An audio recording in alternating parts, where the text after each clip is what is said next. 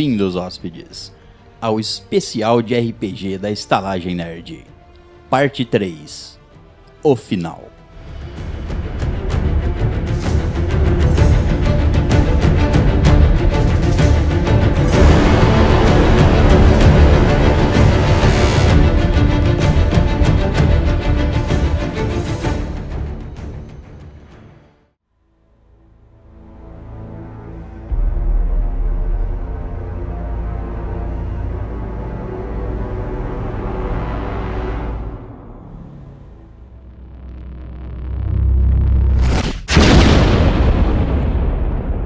Última coisa que vocês escutam é a explosão e aquele clarão. E vocês são jogados com o, o impacto da explosão. Os ouvidos de vocês começam a zumbir, como uma explosão bem próxima aconteceu de vocês. A última coisa que vocês viram foi o elfo erguendo o. erguendo o Gildor é, na, na frente de vocês e um clarão e uma explosão aconteceu. Vocês ficam alguns segundos tentando se levantar ali, é, com dor em algumas partes do corpo, por causa do impacto da explosão. É, fumaça cobre o local e o zumbido na, na cabeça de vocês é intenso, como se vocês tivessem recebido realmente o, o impacto da explosão.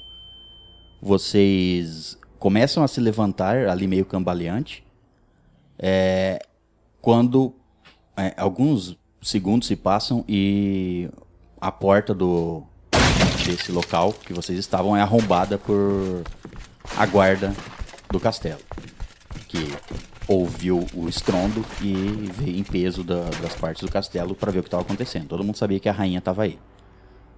O exército invade, é, os guardas veem aquela cena de destruição e vários, várias pessoas mortas que estavam no, no jantar. E eles vêm em direção a vocês, é, veem vocês os únicos ali caídos no chão. é, eles vêm em direção a vocês e apontam armas para vocês, espadas e lanças e tudo, e gritam: Cadê? a- é, onde está a rainha? Cadê a rainha?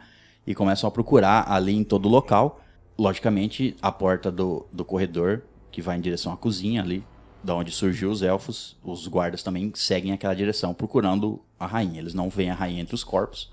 Bom, ah, aquela quantidade de guarda que começa a se juntar cada vez mais ali, eles rendem vocês, vocês três, o Shiro, o Uhtred e o Hartas. É, eles rendem vocês já perguntando: o que vocês fizeram com a rainha? Cadê aqueles dois? Cadê a elfa? Cadê o, o hobbit? Perguntando o que tá acontecendo. Vocês ainda estão meio tontos, não sei o que lá, vocês falam alguma coisa no meio disso? Ah, eu falo, eu dou aponto pra onde eles levaram a rainha. Falo que tinha o que os elfos estavam infiltrados ali e eles levaram a rainha. O meu. A minha cabeça ainda tá zunindo muito, meu ouvido ainda tá. Tá, eu tá. não consigo. Vocês ouv- É. ouvem tudo abafado. É. tá? Aham. É, bom, mesmo vocês falando isso, é, é, os guardas já descem lá procurar no- naquele corredor. E os guardas é, colocam algemas em vocês. É, a magia nesse mundo é normal, então eles têm um tipo de algema que inibe a magia, que é colocada no, no pulso do Shiro. A magia aqui é feita não só com, pronunciando palavras, como também é, é, fazendo símbolos com as mãos e, e gastando a, a energia mágica. Eles colocam esse tipo de algema especial no Shiro. Vocês já conhecem, já viram que ela é diferente, ela tem runas encravadas nelas, é, é para inibir o uso de magia. E vocês três são levados para a prisão do castelo. São colocados em uma cela é, conjunta, os três na mesma cela. Vocês são. é, essa algema é presa na parede por uma corrente que tem no máximo uns dois palmos. Então vocês são presos com algemas nas mãos e essas alge- algemas ligadas na parede. Vocês são colocados nesse corredor. Sempre o caminho inteiro que vocês foram levados, os guardas perguntando o que vocês fizeram com a, com a rainha, xingando vocês, porque todos eles viram vocês passar, ser os vitoriosos do torneio. Foi é, o grande evento que estava acontecendo, todo mundo estava parado para ver. É, eles sabem que vocês ganharam o torneio e foram lá. Então eles desconfiam que vocês fizeram isso para fazer alguma coisa com a rainha. Vocês são colocados nessa cela e lá passam até o período da noite. Já era umas 5 horas mais ou menos quando tudo aconteceu. Foi o final do torneio, acabou no dia e vocês estavam ali pro jantar de final de dia lá com a rainha. Então vocês são colocados ali umas 5 e pouco e, e ficam até umas 7 horas é, sem ninguém vir, vir ver vocês, a não ser os guardas que ficam ali tomando conta da cela de vocês. Agora vamos para Liana. É, Ravengar, quando ofereceu a mão a Liana e ela aceitou, ele começou a conduzir a Liana por esse corredor. Você, Liana, desce por esse corredor, que é um corredor é, com, não é de escadaria, é uma rampa íngreme, né, que vai descendo, e ela vai descendo em círculos. Você logicamente imagina que é porque ela é acoplada a uma torre circular. Você desce algum, alguns lances de andar, como se você tivesse descido uns dois ou três andares, é, circulando ali esse corredor, esse corredor circular, é, e você escuta ah, um estrondo forte que chacoalha ali ah, onde vocês estão, e você você, o Ravengar e os guard e os elfos que estão acompanhando ali, mais de 30 elfos acompanhando vocês, é, eles olham para trás, tipo, como se aquilo não fosse esperado, né? Aconteceu alguma coisa. Eu Me- sei que veio lá de cima, né? Sim, todos vocês sabem que veio lá de cima. É, alguns, o Ravengar só olha e alguns elfos correm, voltam o caminho.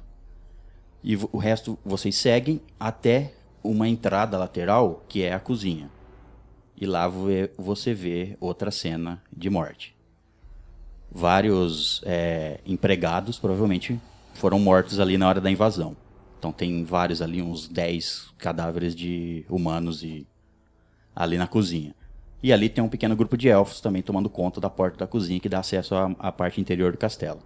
Ali, já preparado, quando vocês chegam, eles estão terminando de fazer um, um desenho na parede, como se fosse um símbolo mágico. Dois elfos fazendo. Certo. E eles estavam esperando vocês chegar lá. O Ravengar para ali, olha para os elfos e fala: tá tudo pronto? Aí eles acenam com a cabeça que, é, que tá, tudo, tá tudo certo. Nisso você, vocês ficam esperando e vocês ouvem é, os outros elfos que foram lá para cima verificar o que está acontecendo voltando e junto com eles o outro elfo. O primeiro elfo que vocês viram na estalagem, esse elfo que deve ser o braço direito dele, descendo. O, ele desce junto com esses outros elfos, calmamente, andando. É, os, o, o- quando ele chega perto do Ravengar, ele olha, o Ravengar olha bem pra ele. Você, você, Liana, percebe que ele olha bem fixo pro para esse outro elfo e só ele só olha e pergunta o que aconteceu. Esse outro elfo fala assim, ele dá uma risada fala assim: "Não se preocupe, foi só uma distração. Foi só pra atrasar a guarda vir atrás de nós." O Ravengar ficou olhando pra ele mais um tempo, assim, fixo, o olhar nele, como tipo assim, isso não estava planejado, mas ele não fala nada. É o que você sente que ele fala pelo olhar.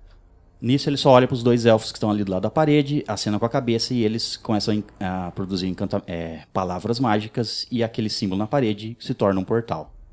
E nisso vocês, ele oferece a mão pra você também de novo, Liana. Eu dou a mão pra ele, vou, vou Ele- segui-lo. Ele pega a sua mão e atravessa o portal. Vocês, é, você, Liana, você, o Ravengar e o, e o grupo dele, saem num, saem num local que parece ser uma floresta. Vocês saem, quando você olha para trás, o portal ele tá numa parede de uma construção é, antiga, destruída. Uhum. O- os restos de uma construção. Ao redor tem floresta. É, vocês estão numa floresta, essas construções estão na floresta. Você olha para essa, essa construção que desabou, não tem mais teto e nada, só umas paredes antigas. Você vê musgo crescer por elas, plantas. Então é- ela está ali há muito tempo abandonada. Aham. Vocês passam por esse portal e logo na frente de você é, e do Ravengar, vocês veem um, mais de, de 50 elfos. Todos armados esperando, com armas em punho. Tipo, esperando que. Eles já sabiam que ele ia usar esse local de, de volta. E eles estavam esperando para ver se acontecia alguma coisa ou se vinha alguém junto pelo portal. Eles a- a- faz, é, ficam em posição assim quando todos os elfos passam e o portal, os dois magos também passam, e o portal se fecha. É, os elfos relaxam, voltam à, à posição normal, saudam o Rave- Ravengar. Ele só acena com a cabeça e ele segue com você. Ele fala: Me acompanhe. Segue com você. Os elfos vão abrindo passagem assim e, e, e você, quando vocês saem desse quando vocês saem desse local, você vê que tem, olha para trás e tem várias construções é, antigas é, destruídas, é, abandonadas ali no meio da floresta. Vocês seguem por um caminho que tem pedras no caminho, então a- provavelmente ali era alguma antiga vila, alguma coisa. Vocês seguem por um caminho por uns 5 minutos no máximo é, e você já começa a escutar o barulho de água bastante água, como se fosse uma grande quantidade de água. Tá de noite? Escuro? Tá começando a escurecer. Tá. É umas 5 e pouquinho. É o mesmo horário, praticamente você, sair lá do o portal é instantâneo. É umas 5 e pouquinho, tá começando a escurecer. Você escuta uma quantidade grande de água, ou é um rio muito grande, ou vocês estão perto de alguma cachoeira, alguma coisa assim. É, quando ele, ele faz essa curva nas árvores, segue, passou esse caminho uns 5 minutos, vocês chegam, você começa a avistar uma vila. É, só que não é uma vila pequena, parece uma vila grande, é quase uma cidade. Tem várias construções, mas você e você vê pelas ruas ali vários guardas. Tem muito guarda élfico armado tomando conta ali da vila, aparentemente. E você vê várias construções assim, e como são é uma construção élfica, você já viu várias, elas são feitas entre as árvores. Lógico que tem algumas árvores que foram derrubadas para construir, mas eles constroem respeitando a natureza. Aham. E tem uma sequência de umas 20 casas ali do- de um lado e do outro, como se fosse uma rua principal, né? No meio dessas árvores, sempre cercado de árvores. É, você segue por esse corredor de casas e você vê mulheres, é, todas elfas, você não vê nenhuma outra raça ali. Aham. Você vê elfos, é, mulheres ali na casa, é, e elas veem o exército, porque tem um exército acompanhando. Aqueles que estavam esperando vocês passar pelo portal estão acompanhando o, o Ravengar ali pela lateral. Eles estão passando por esse meio dessa cidade, vamos dizer assim, é, é, seguindo esse caminho de pedras. É, conforme vocês passam, então as pessoas que estavam nas casas começam a sair e olhar e elas veem Ravengar e, e e fazem reverência. Vocês vê, você, Eliana, nota sair da casa, é a maioria mulheres e idosos. Só. Aparentemente, todos os homens são soldados. Você vê sair mulheres, é, idosos e crianças. Existem crianças élficas ali. Vocês seguem por esse corredor, as pessoas saem, observam, veem, veem o Ravengar passar, reverenciam, é, acenam com a cabeça para ele. Nisso você vê duas crianças vêm correndo na direção do, do Ravengar. As- são duas crianças de aproximadamente uns 7, 8 anos de idade. É, elas correm na direção do Ravengar, Ravengar, Ravengar, gritando o nome dele. É, elas se aproximam dele e o Ravengar para na frente delas. Elas se aproximam dele, é, param e ficam olhando para cima para o Ravengar, que é um elfo alto. Uma das crianças é, as duas crianças parecem animadas, querendo, é, estão animadas de ver o Ravengar, e uma delas é, pergunta: Então, Ravengar, você conseguiu matar os homens maus? O Ravengar coloca a mão na cabeça de- da criança, do el, do- da, da pequena elfa, né? Uma menina, tem uma menina e um menino. Coloca a mão na cabeça da, da menina. E nisso o outro, o garoto, o elfo, o, o- o garotinho, é, ele pergunta assim: é, conta pra gente, conta pra gente como você matou eles, conta, Ravengar. Ele olha para as duas e sorri e fala assim: é, já está escurecendo, garotos. É, que tal eu contar pra vocês amanhã? Hoje eu estou acompanhado. Aí ele aponta pra você, Eliana, e fala assim: não posso deixar uma bela visita como essa esperando, não é, crianças? As duas crianças olham pra você, dá risada. O, o moleque, né, olha pra você e fala: ela é muito bonita mesmo. E aí o, o Ravengar fala assim: Pois é, amanhã conversamos, crianças. Vão para suas casas, já está escurecendo. As duas crianças saem correndo ali, uma brincando com a outra ali, uma brincando de perseguir a outra, e elas saem correndo por ali. E vocês seguem caminho. Vocês vão passando, continuam a ter mulheres, idosos ali, reverenciam o Ravengar, crianças ali ficam olhando, acenando pro Ravengar, Ravengar acena para elas. Eu tô meio meio perdido, um pouco incomodado. É. Vocês é, andam por, ma- por mais um tempinho e entre as árvores você começa a ver uma grande construção. E o barulho de água tá maior. Você vê uma grande construção, é um, um castelo. Tem um castelo construído entre a floresta, entre as árvores, e você nota que o castelo é antigo. Porque as paredes externas dele também estão cobertas por musgo e é, plantas e coisa e tal. Então você nota que ali a vegetação já cresceu. Então esse castelo já está ali há um bom tempo. Diferentemente da vila, que aparentemente foi construída não há muito tempo. Ela não tem o mesmo aspecto de antigo. Só aquelas construções é, destruídas que têm um aspecto de antigo. O Aham. castelo tem aquele mesmo aspecto, só que aparentemente ele foi reformado ou cuidado. Tá. Vocês vão em direção a ele. O que separa esse castelo da vila, existe um grande pátio central, como se fosse o pátio realmente de frente do castelo. É um pátio circular grande. Ele tem de raio mais ou menos uns 20 metros de raio. Então é um gr- grande pátio circular. Ali está a maioria das tropas do Ravengar. Então tem esse grande pátio central está lotado de elfos é, treinando. Você vê crianças ou adolescentes, não crianças, mas adolescentes, é, treinando com a guarda do exército. Ali você vê mais de, de 100 elfos, tranquilo, fora aqueles 60 que estão acompanhando você. E a- aí você se dá conta que também é, eles, você escuta ela resmungando e você dá se lembra agora que tem a Selene, que a rainha que eles Sim, pegaram lá, estão uhum. levando ela junto com vocês. Ela está acompanhando, mas mais atrás ali. Ela com- tá presa? Amarrada? não, coisa? não, Não? tá amarrado. Só estão levando ela junto ali com a guarda.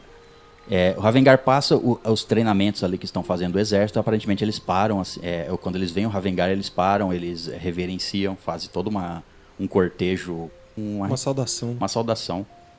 É, Ravengar passa por ali é, antes de entrar no castelo, que fica após esse pátio central. Lembrando que tudo isso é cercado por floresta. Então, o único lugar abe- mais aberto que você viu foi o pátio central. Você escuta um gran... o, o barulho de água tá é, intenso e você consegue ver através das árvores que atrás do castelo aparentemente tem um grande rio. Tá. Logo atrás do castelo. É da onde você está escutando essa quantidade imensa de água. É, o Ravengar para ali antes de entrar no- nos, por- nos portões, nas portas realmente do castelo. Ele para, é, espera, os outros, o, o exército estava seguindo ele, se dispersa ali, vai fazer o que tem que fazer. É, atrás de você só tá, é, só tá Ravengar, você, Eliana, o, o outro elfo de cabelos negros e o, a Selene. Excelente. É, eles param ali é, e tem mais uns dois guardas juntos também. Uns dois elfos que acompanham ali como se fosse uma guarda pessoal. É, eles param ali, o Ravengar se vira, aí ele olha pro, pro outro elfo. Ravengar tem cabelos loiros bem claros, quase prateados, o cabelo do, do Ravengar. Tanto o cabelo dele como do, do outro elfo são é, lisos e compridos. Ele não tem preso nem nada do tipo. O Ravengar olha para esse outro elfo que tá acompanhando vocês. Esse outro elfo, eu conheço ele? É eu já o- vi ele. É o elfo lá que. Da estalagem. Da estalagem. Tá. Ele, ah, é, ele olha para ele e fala assim: é, Nirtoniel. Como é que é? Daniel? Nirtoniel. Nirtonia. Tá. Ele olha pra ele e fala assim: é, Nitorniel, é, coloque a rainha em um dos aposentos. É, amanhã vamos seguir com o plano. Ni- Nisso a, a, a Selene tá com medo ainda, vendo tudo aquilo, né? Ela fala assim: Por favor, não me matem, por favor, por favor, não me matem. Aí o, o Ravengar fala: Acalme-se, você não está nem amarrada, por que está com medo?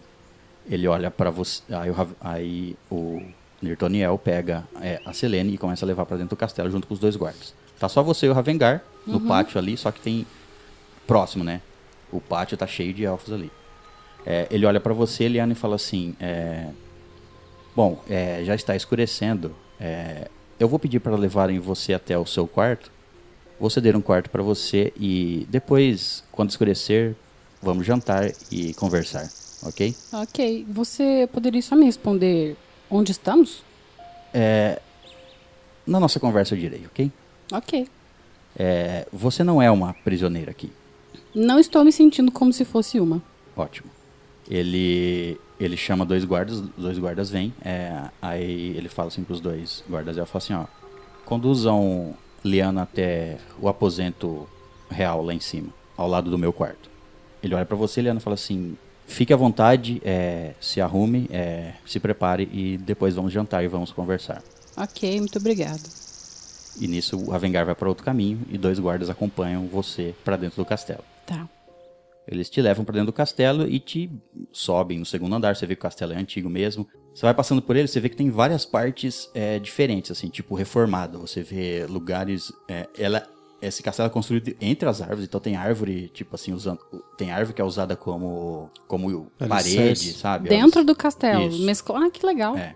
O- As árvores são altas, é um- é uma floresta de árvores bem altas. é, então o castelo é construído ao redor das árvores. E ele tem uns, deve ter uns três andares. Você sobe pelo- no segundo e no terceiro. O terceiro andar é o último. é, eles te conduzem até um quarto. Abrem a porta, deixam você entrar no quarto. O quarto parece, já está arrumado e tudo mais. É um quarto que já estava sendo cuidado. Tá arrumado ali, é, eles encostam a porta. Você não escuta a porta ser fechada com chave. Tá. e eles te deixam ali.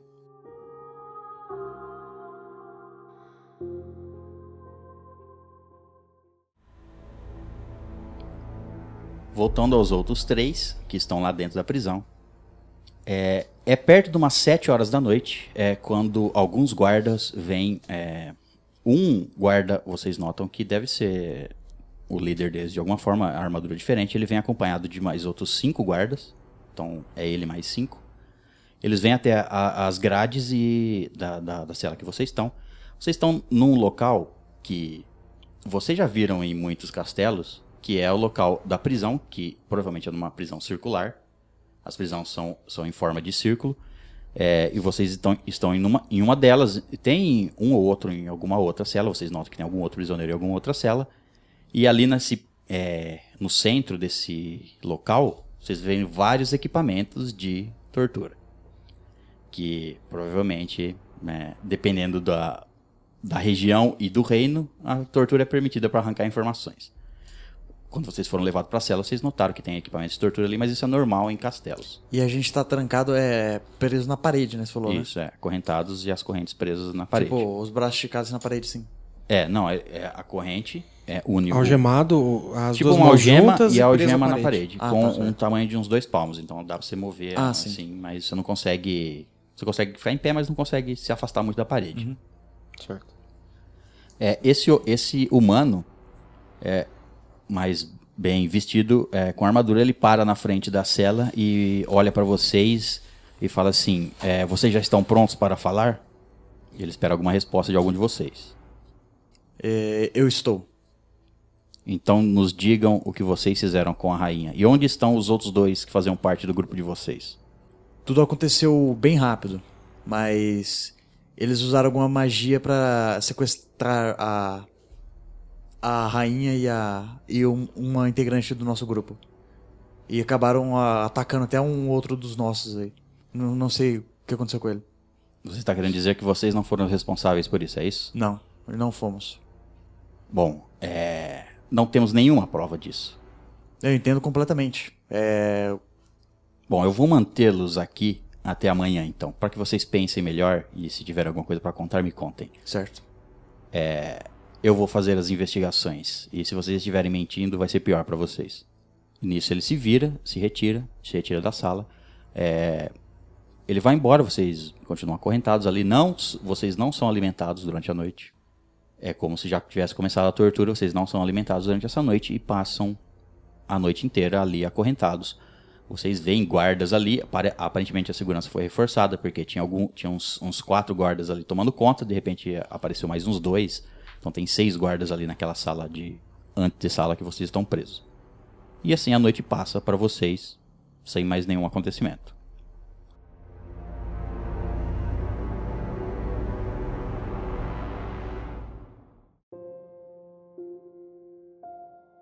É, Liana. Você tá no quarto. É, o quarto tá bem arrumado. É um- aparentemente um, é um quarto luxuoso. O mesmo luxo que você esperaria de um, de um castelo élfico, né? Certo. Apesar de você nunca ter visto um.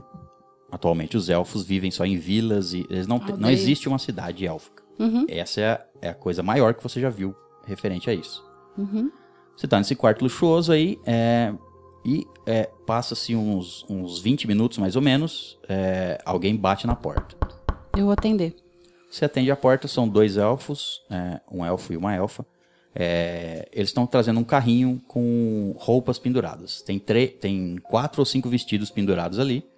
Ele, a moça, a elfa fala assim: é, Ravengar mandou entregar para você, é para o jantar. Ela faz uma, rever- uma, ref- uma reverência para você. O outro elfo que estava junto com ela empurra o carrinho para dentro do seu quarto. Eles encostam a porta e você escuta ele se afastar. Ele deixou roupas ali para você escolher pro jantar. Legal. Passa mais um tempinho, alguém, é, mais duas elfas vêm trazer água quente para você. Encher a banheira de água quente ali do quarto e para você tomar banho. E elas se retiram e você tá à vontade para se preparar ou fazer o que você quiser. Tomar banho, né? Ficar limpinha. Você só vai tomar banho e Tomar banho, colocar a roupinha do vestido. Colocar o vestido e já ficar pronta pro jantar. passa-se mais um uma meia hora mais ou menos, é, alguém bate na sua porta. Vou atender. Você abre, é um, um, um elfo, um soldado, aparentemente, é, acompanhado do Nirtoniel, Certo. que é esse elfo de cabelos negros. Aham. Ele olha, ele tá vestido com a armadura dele ainda, ele olha pra você e fala assim, é, você está pronto? Estou. É, me acompanhe. Ok. Aí o outro elfo soldado vai, segue o caminho dele, só você e o Nirtoniel seguem esse corredor. Tá. Ele não fala nada pra você, Nirtoniel, ele segue quieto, ele só mandou você acompanhar ele, ele segue, ele tá com, com a armadura, com a espada na cintura, mas ele, segue, ele não puxa assunto com você. É Nirtoniel seu nome? Sim, Eu gostaria de saber que lugar é esse. Ravengar vai contar pra você. Quanto mistério. Você tem que entender a nossa situação. Mas que situação é essa, afinal de contas? Bom, não é claro? É, nós somos um exército élfico atacando reinos. Eu acho que a nossa situação de se esconder é bem plausível. Então eu não vou revelar onde estamos. Se a Vengar quiser fazer, ele que o faça. Tudo bem, eu entendo. Ele te conduz até uma sala que é uma sala de jantar. Tá lá uma mesa pronta para jantar. O Ravengar se levanta, vê você entrar. É, ele acena com a cabeça e fala assim pro, pro Nirtoniel: é, Pode se retirar. O Nirtoniel olha assim para ele alguns instantes. O Ravengar fala: Não tem problema nenhum. E o Nirtoniel se retira e fecha a porta. Tá só você e o Ravengar nesse recinto. É, o Ravengar não tá usando a armadura, mas ele tá com uma roupa bem pomposa, vamos dizer assim. Uma roupa bem, bem feita, é, cheia de detalhes élficos. Você vê que ele, ele segue a tradição élfica ao, à risca, né? Aham. Ele se considera um elfo Supremo. é, basicamente. Ele é, oferece uma cadeira pra você, puxa ela e fala: é, sente-se, por favor. eu vou me sentar e vou ficar olhando fixamente pra ele, só que desconfiado. Tá. Ele, ele vai e senta na- na- onde ele estava sentado, ali na mesa de jantar. É, aí ele fala: fique à vontade para. Vamos comer primeiro e depois conversamos. Eu gostaria de conversar primeiro, depois me alimentar, pode ser? Tudo bem. É, só acho que a comida vai esfriar, mas tudo bem. Pode perguntar. Que lugar é esse? Estamos na floresta da Grande Árvore. Curioso, esses lados de cá eu não havia conhecido ainda. É, essa floresta é imensa mesmo. É, a maioria dela ela chega a dividir reinos. É a maior floresta dessa parte do, do hemisfério. E por aqui só vivem elfos, pelo visto. Bom, aqui sim, mas essa floresta é, é enorme. Ela é maior do que alguns reinos, então pode existir qualquer coisa aqui. É, agora, eu tenho uma pergunta pra você, Liana. Por que você decidiu me acompanhar? Você entendeu a minha causa ou você simplesmente queria saber onde eu estou? Eu entendo a sua causa e eu gostaria de conhecer melhor. Gostaria de conhecer as pessoas que vivem por aqui, quais os ideais, mas eu meio que simpatizei com a sua ideia. Bom, é, como eu havia dito antes, eu realmente estou nisso por vingança. A vingança contra os humanos que causaram tudo isso. Inclusive, ele olha pra você, assim, fica olhando fixamente, aí ele fala assim: O que você se lembra do seu passado, Liana? Muito pouca coisa. Inclusive, eu, eu gostaria de saber o porquê você me usou para teste. Bom, você se lembra da primeira vez que você e Nirtoniel se encontraram lá na estalagem, quando ele estava atrás de Lissa? Sim, me lembro. Nirtoniel contou pra mim depois que ele notou que você tinha uma criatura dentro de você quando botou os olhos em você. Foi por isso que ele deixou Lissa lá. E não, ele não sabia se você sabia usar a criatura que está dentro de você.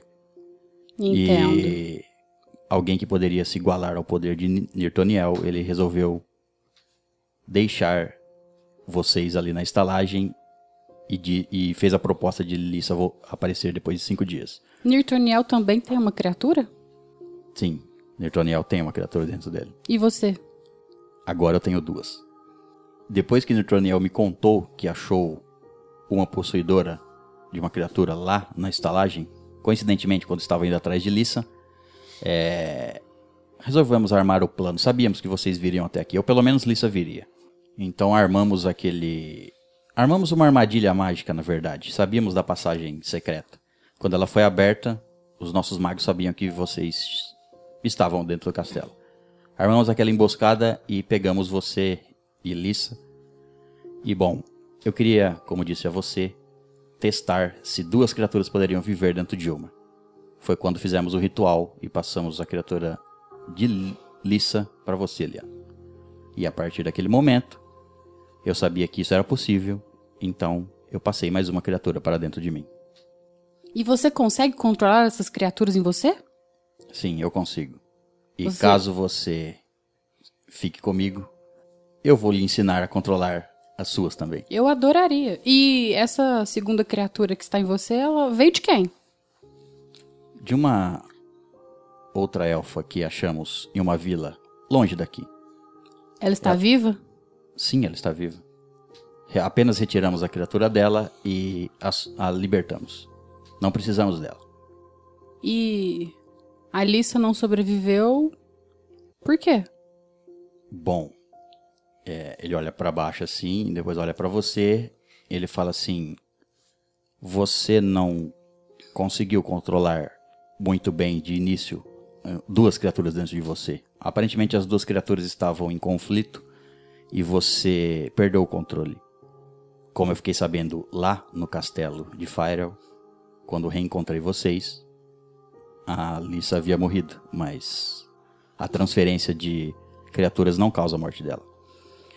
Nesse momento eu tô morrendo de raiva. Eu vou cerrar o punho, mas assim, discretamente pra ele não perceber. Porque, afinal de contas, ele me induziu a matar uma criatura inocente. Porque ele tava brincando que eu, que eu fosse um teste pra ele. Mas ok. Vou fazer de conta que tá tudo ok. Ele ele fala assim: é, eu quero que você me ajude a limpar esse mundo. N- você acha que eu sou mal, Liana? Eu não sei. O que você me viu fazer até agora de errado? Colocar uma criatura em mim sem autorização. Tudo bem. Fora eu te dar mais poder, o que mais eu fiz de errado? Você matou muitos inocentes. Eu matei um exército. Eram inocentes. Humanos não são inocentes. O que eles causam ao mundo. Olha a sua vida, Liana. Você teve que viver escondida em pequenas vilas élficas. Você não se lembra do seu passado, mas sabe onde nós estamos? O antigo castelo seu, da sua mãe e de seu pai. O quê? Era aqui que você morava. Antes dos humanos causarem a ira das feras, das bestas. Os humanos é que causaram a morte dos seus pais. Você- o- do que você se lembra da sua infância? Nada? Eu me lembro da, da floresta onde eu vivia estar em chamas e me retiraram às pressas e desde então eu não vi meus pais. O que eu sei é que eles morreram no incêndio. E você se lembra o nome dos seus pais? Disseram pra você o nome dos seus pais? O que eu me lembro é que minha mãe se chamava Muriel e meu pai Loras. Isso foi o que contaram pra você.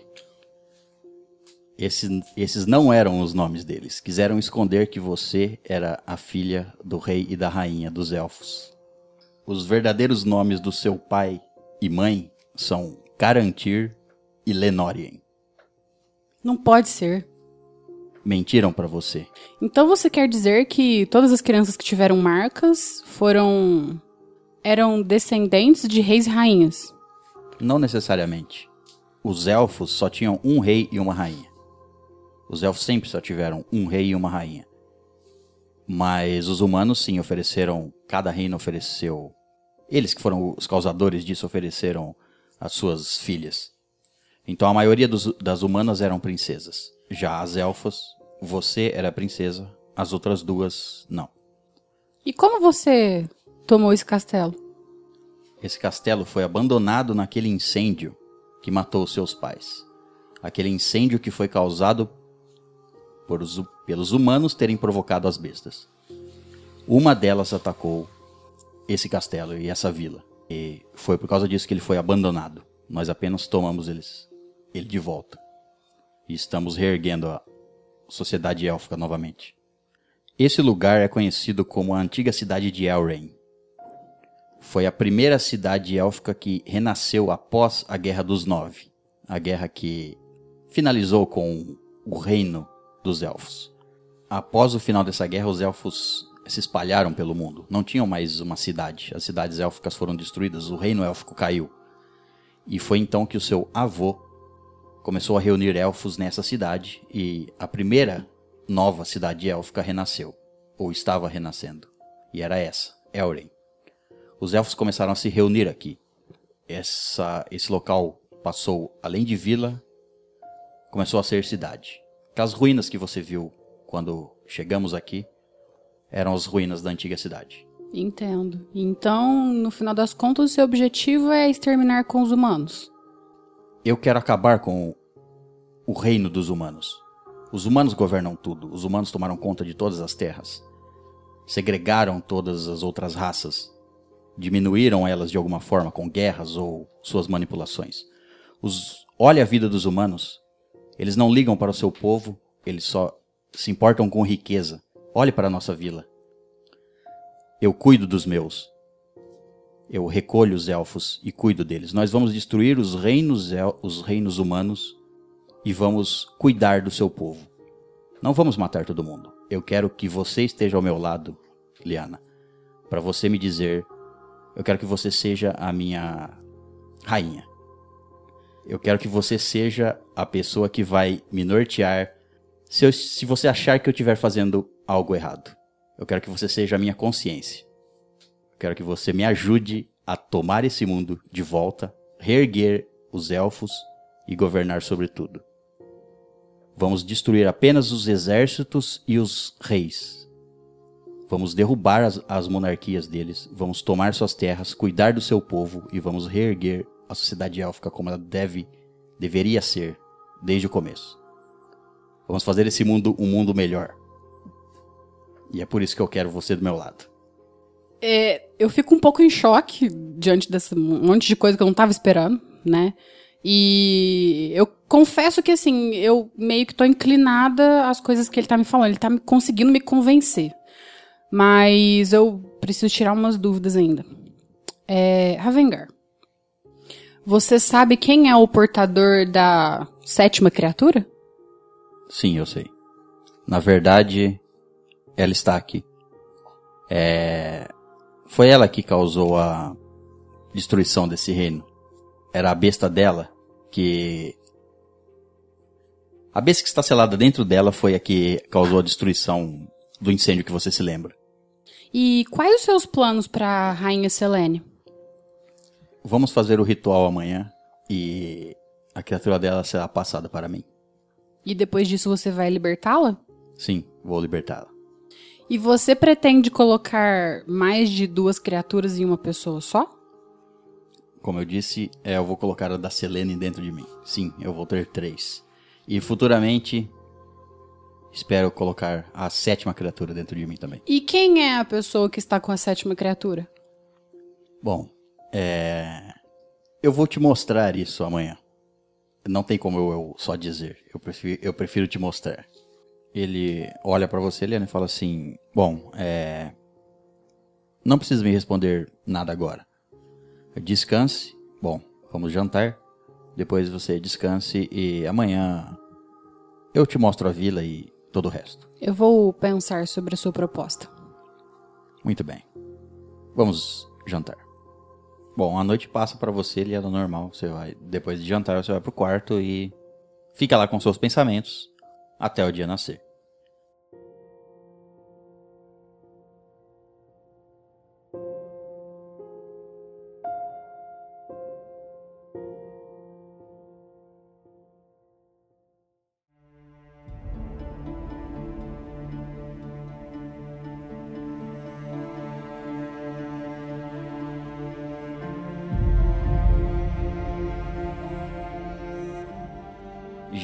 Os nossos prisioneiros pa passaram a noite sem se alimentar.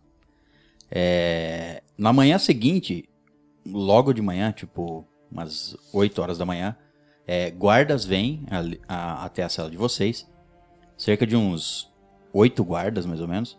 É, um deles abre a cela, o outro. Todos eles com arma já apontada pra vocês, pra vocês não tentar nada. Eles pegam, tiram co- a corrente que prende vocês na parede e levam vocês algemados até uma cadeira de tortura, vamos dizer assim. E vocês são é, colocados nessas, nessas cadeiras ou nessas mesas, é, presos com as correntes, né? É, e vocês são é, torturados. Seja com chicotada, seja com outras formas de tortura que, que eles tentam sempre no meio da torturam você e, e perguntam é, sempre o que vocês fizeram com a rainha, é, qual é o plano de vocês, onde estão os seus aliados, é, como vocês entraram no castelo, como as pessoas que estavam junto com vo- com vocês entraram no castelo, enfim. É, eu quero saber se no meio dessa tortura vocês querem alegar alguma coisa. Não, aparentemente são guardas normais, assim, não é nenhum general nem nada do tipo. Eles apenas estão torturando vocês, porque provavelmente por ordem de alguém, mas estão torturando. E eles ficam torturando e no, no, na- no meio das torturas eles falam: confessem, confessem que foram vocês.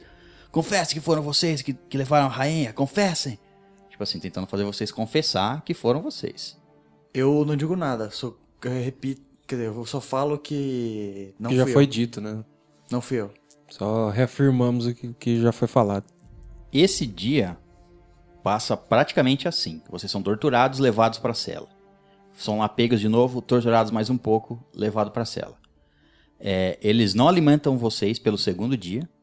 A noite começa a vir, é, vocês estão já famintos, é, cansados, bastante doloridos. Eles tiraram todas as armaduras de vocês. As armas de vocês já não estavam com vocês, que elas ficaram do lado de fora com os guardas antes de vocês entrarem na, no castelo para falar com a rainha. Para vocês não terem arma com vocês. Quando eles tiraram as armaduras de vocês, vocês viram eles levando para uma sala ali próxima do, de onde vocês estão presos, onde provavelmente são deixados as, as armaduras e armas de todo mundo que é preso ali. É, em- então tá- é, já tá escurecendo, é, vocês estão ali presos ali, é, vocês estão com roupas é, normais, assim, eles deram trapos para vocês vestir, ou, ou a própria roupa que vocês tinham por baixo das armaduras, enfim.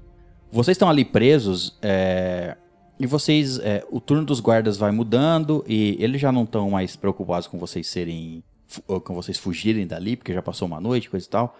Só tem três guardas ali conversando. Nisso, vocês todos escutam a conversa dos guardas. É, um deles fala assim, é, um conversando com os outros dois, um deles fala assim: Você viu o, o, o novo rei?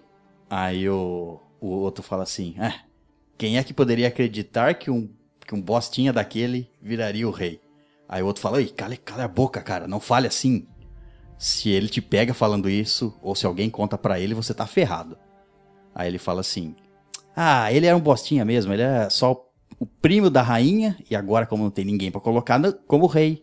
Esse merdinha tá lá como rei. O terceiro fala: é, se. Se você ver bem, ele parece que se acostumou muito rápido a ser rei, né?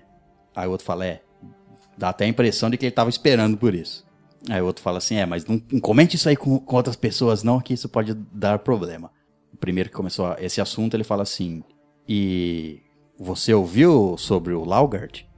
Aí o outro fala assim: O que, que tem o Laugard? Aí ele fala: Ele foi preso. Como assim ele foi preso? Sim, ele está sendo acusado de ter facilitado a entrada dos elfos que estavam junto com esses aí.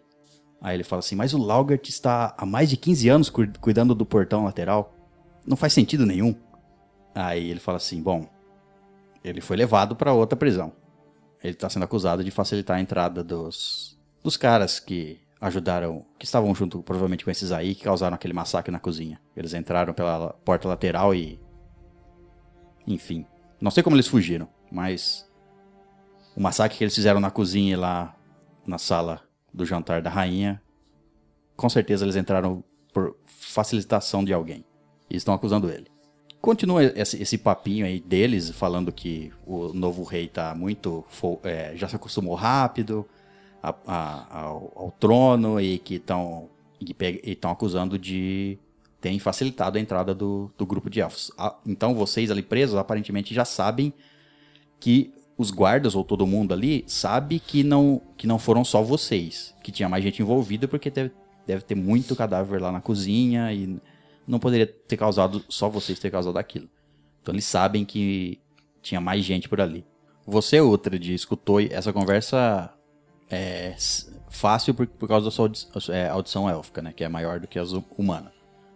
Eles pegaram algumas partes da conversa, mas você escutou certinho tudo. Então eu viro meus amigos e falo pra ele, para eles toda essa conversa. É, que vocês acham sobre isso? Será que é alguma coisa com Ravengar ou só um, um- só um jogo dos tronos ali? Eu acho que este novo rei provavelmente deve estar tramando junto com os elfos. Ele deve ter facilitado a entrada deles no castelo e colocado a culpa neste homem que disseram que foi preso. Faz sentido ter sido assim, mas eu acho que Ravengar está tramando até contra esse novo rei, porque ele, pelo jeito, parece ser um otário. Deve ser apenas um, um peão. fantoche é, idiota. apenas um fantoche no plano dele. Mas será que a gente conseguiria negociar com ele, pelo, pelo menos sair daqui de dentro? Hum, acho que não é, Provavelmente não. Se ele está com Ravengar, ele com certeza não nos deixará sair aqui tão facilmente. Bom, a noite para vocês passa e nada demais acontece. Eles ficam conversando sobre isso, sobre quanto o rei é. Eles só viam ele como um. Era primo da rainha, então ele- viam ele como um bostinha, vamos dizer assim. A noite passa, é, vocês mal conseguem dormir, porque vocês, da posição que vocês estão, vocês já apanharam e vocês estão com fome. Vocês não dormem direito. Logo na manhã seguinte, vocês, é, se, se estavam dormindo, se conseguiram dormir, vocês acordam com o barulho do- de guarda chegando. E junto deles está aquele primeiro guarda com uma roupa mais. com armadura mais é, bem feita, que perguntou para vocês na primeira noite. Ele chega e fala com os guardas. É, ele olha para os guardas e fala: Vocês alimentaram os, os prisioneiros? Aí os guardas meio que se olham assim, um deles fala assim: "E- Então, é, senhor, é, o, o, o rei mandou dizer para não alimentar eles. Ele olha assim e fala assim: O rei mandou dizer para não alimentar eles? Ele fala: "É, Sim, senhor, ele mandou um, alguém dizer aqui para não alimentar eles e, e torturar eles. Ele olha assim para os guardas e fala assim: Eu não ordenei que ninguém fosse torturado. Ele dá uma respirada funda assim, o, o general, o- esse cara aí, que é o general. Ele, ele dá uma respirada funda e fala assim: Mas tudo bem, fiquem tranquilos. Se foi o rei que ordenou, vamos. Tudo bem, não se preocupem. Mas não façam mais isso. Eu vou conversar com o rei. Aliás, é, ele me mandou aqui porque isso vocês escutam ele conversando com os soldados. Eles eles estão mais próximos de vocês do que na noite passada. Estão no meio da sala ali. Ele fala assim: o rei quer a confissão deles até hoje, porque amanhã ele vai enforcá-los. Aí o soldado fala: É, a gente torturou eles, é, mas eles não falaram nada. Esse general fala assim: Tudo bem, eu vou conversar com eles. Fiquem aqui. E ele, vai, ele pega a chave da mão de um dos guardas e vem sozinho pra cela. Os guardas tá ali no meio, mas ele vem sozinho. Ele abre a cela. Ele entra. hum, é, vocês estão presos ainda. Ele olha pra vocês, ele vê que vocês estão acordados, aí ele fala assim: é, Me perdoem por, pelos modos que vocês foram tratados. Mas aparentemente o nosso novo rei acha que vocês realmente são os culpados. Eu não sei se vocês ouviram a conversa, mas se vocês não disserem nada, vocês vão ser enforcados amanhã. Então, ele olha por, lá- por cima do ombro, assim, pra trás, e ele fala assim: Se quiserem contar alguma coisa, contem pra mim agora. Ele fala mais baixinho. É, me desculpe, é, mas qual o seu nome, senhor? Meu nome é Gart.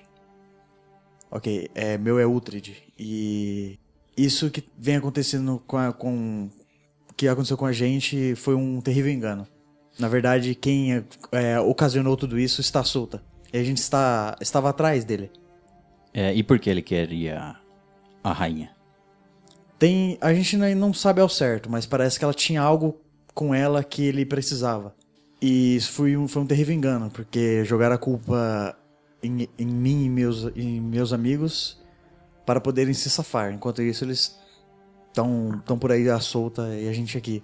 Então, Gart, assim como ele falou, a gente não, não sabe ao certo, mas algum tipo de magia antiga, de aprisionamento de algumas feras que, que tinham por aí, a gente não sabe direito. E uma delas estava com a rainha. A gente não teve nada a ver com isso. Só está, a gente estava tentando evitar que o pior acontecesse. Fomos todos enganados aqui. Nós, inclusive, tivemos um de nossos companheiros morto e a outra sequestrada. Ele olha assim para baixo, você vê que ele tá pensando, aí ele olha assim para vocês, olha bem na cara dos três. Ele fala assim: "Tem mais alguém fora vocês três que podem corroborar essa história?" O rei Kerlan nos ajudou a poder vir aqui. E foi com a ajuda dele que a gente veio para poder saber mais sobre esse lance da- das criaturas. E que você ouviu o que aconteceu em Darlan, né? O ataque ao reino de Darlan? Sim, Sim. eu ouvi. A gente estava junto com a princesa de Darlan, a filha do, do Kerlan. Que infelizmente morreu. Exatamente. E isso Você é está querendo culpa- dizer que foi as- os mesmos Os que mesmos causaram aquele ataque e estão atacando aqui. Por isso viemos até aqui. Para porque tinha fortes indícios que o próprio Ravengar poderia poderia vir atacar aqui, só que ninguém acreditou quando a gente falou. O nome do que nos atacou é Ravengar, então. Ravengar. Ele olha assim pra vocês e fala assim: é, Eu vou tentar entrar em contato então com o rei de Darlan e o mais rápido possível, porque parece que o nosso rei não está muito paciente com a situação de vocês e aparentemente ele quer o enforcamento de vocês mais rápido do que o de costume. É, então eu vou tentar entrar em contato com o Kerlan e fiquem tranquilos até amanhã. É, senhor, só mais uma coisa antes de você ir.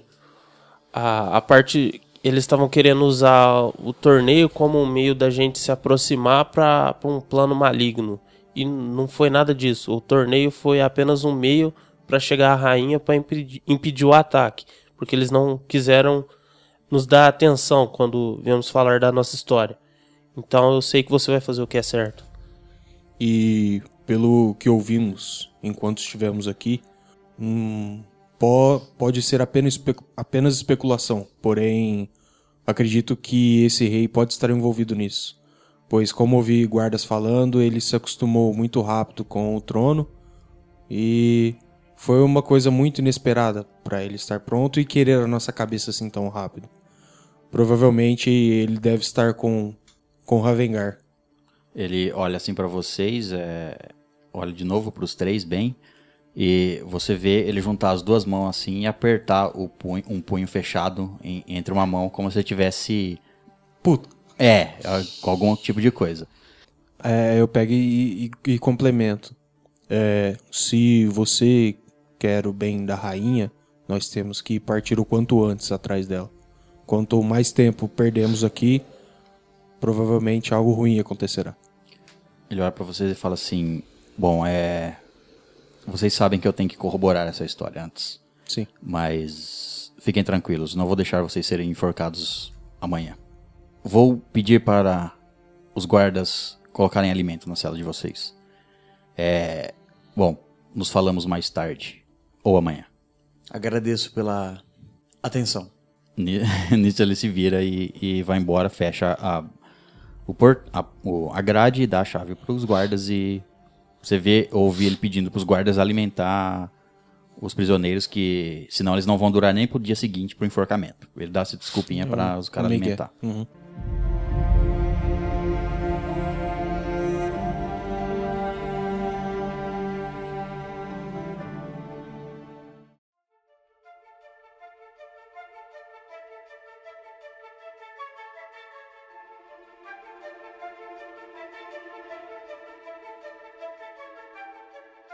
Bom, agora voltando pra Liana, é, o dia amanhece e logo de manhãzinha, tipo, você já tinha acordado, é, lá pras nove da manhã, como se fosse nove da manhã, alguém vem bater na, na sua porta é, e espera você dar algum sinal pra ver se você tá acordado ou não. Eu vou lá abrir a porta.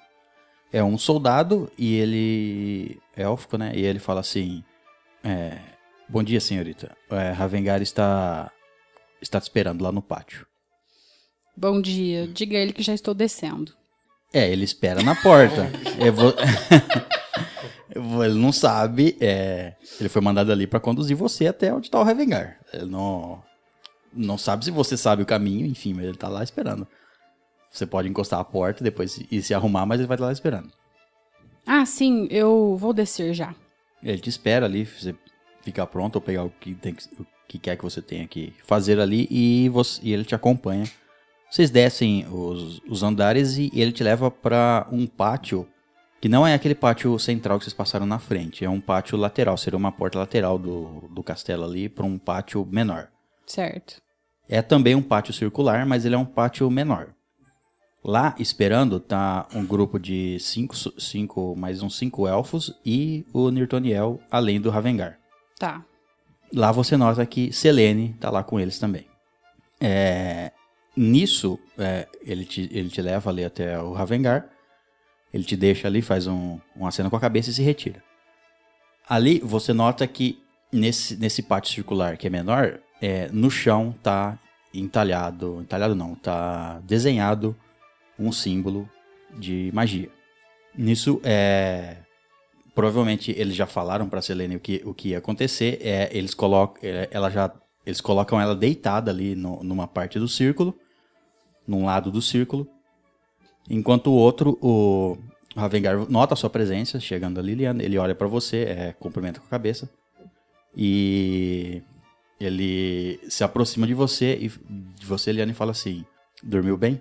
Sim, dormi muito bem. Obrigada. Bom, agora vamos começar o ritual de transferir a besta que está dentro de Selene para mim. Você está aqui para conferir que ela não sofrerá nada com isso. Ah, sim, eu fico feliz que tenha garantido isso. Eu vou, vou ficar de olho. Ele, ele se vira e vai em direção ali, onde tem dois guardas já esperando. Você nota agora que tem correntes é, cravadas no chão. Antes de se deitar, o Ravengar tira a, a parte de cima da, da camiseta que ele está vestindo e você nota é, duas tatuagens nas costas dele. Ah, tá. Uma aparentemente parece ser a cabeça de um lobo ou algo parecido. E uma segunda é uma runa diferente que você não, não, não tem uma forma definida para você entender o que representa aquele símbolo. E ele eh, se deita ali e ele é acorrentado. O, Nossa, o tá. Ravengar é acorrentado para caso o Caso ele queira morder o pescocinho alheio. caso ele perca o controle. uhum. Então ele tá acorrentado lá pelos pulsos e, pelo, e pelos tornozelos. Ele se deita ali e os dois que prenderam ele se afastam e outros dois que estavam ali daquele grupinho de cinco se aproximam e se colocam nas laterais dos dois, dos dois círculos e começam a entoar palavras é, mágicas. E nisso, é, após entoar as palavras mágicas, você vê o símbolo no chão brilhar de uma forma mágica e o símbolo vai se apagando conforme é, uma energia começa a circular os dois corpos de Selene e o dele. Não, não tem nada espetacular na, na, na passagem de, de na passagem de, da, da criatura pro Ravengar. Você só nota uma, uma aura mágica é, rodeando os dois corpos e você vê uma como se uma aura mágica saísse dela e se fundisse ao Ravengar. Uhum. Nisso, o símbolo mágico se apaga, o- aquelas escritas no chão ficam meio apagadas, como aconteceu lá no, no castelo de Darlan. Elas ficam apagadas, como se tivessem sido gastas. E nisso, o Ravengar começa a se contorcer no chão, né? Ele começa a, a, é, forçar as correntes e você vê ele tentar se levantar. é, você vê que o corpo dele meio que se altera. Ele fica mais forte, aparentemente mais forte e mais, né?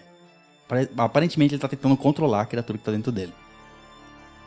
Ele tenta se soltar ali, levanta, você vê que os olhos deles, é, os olhos dele estão de cor diferente.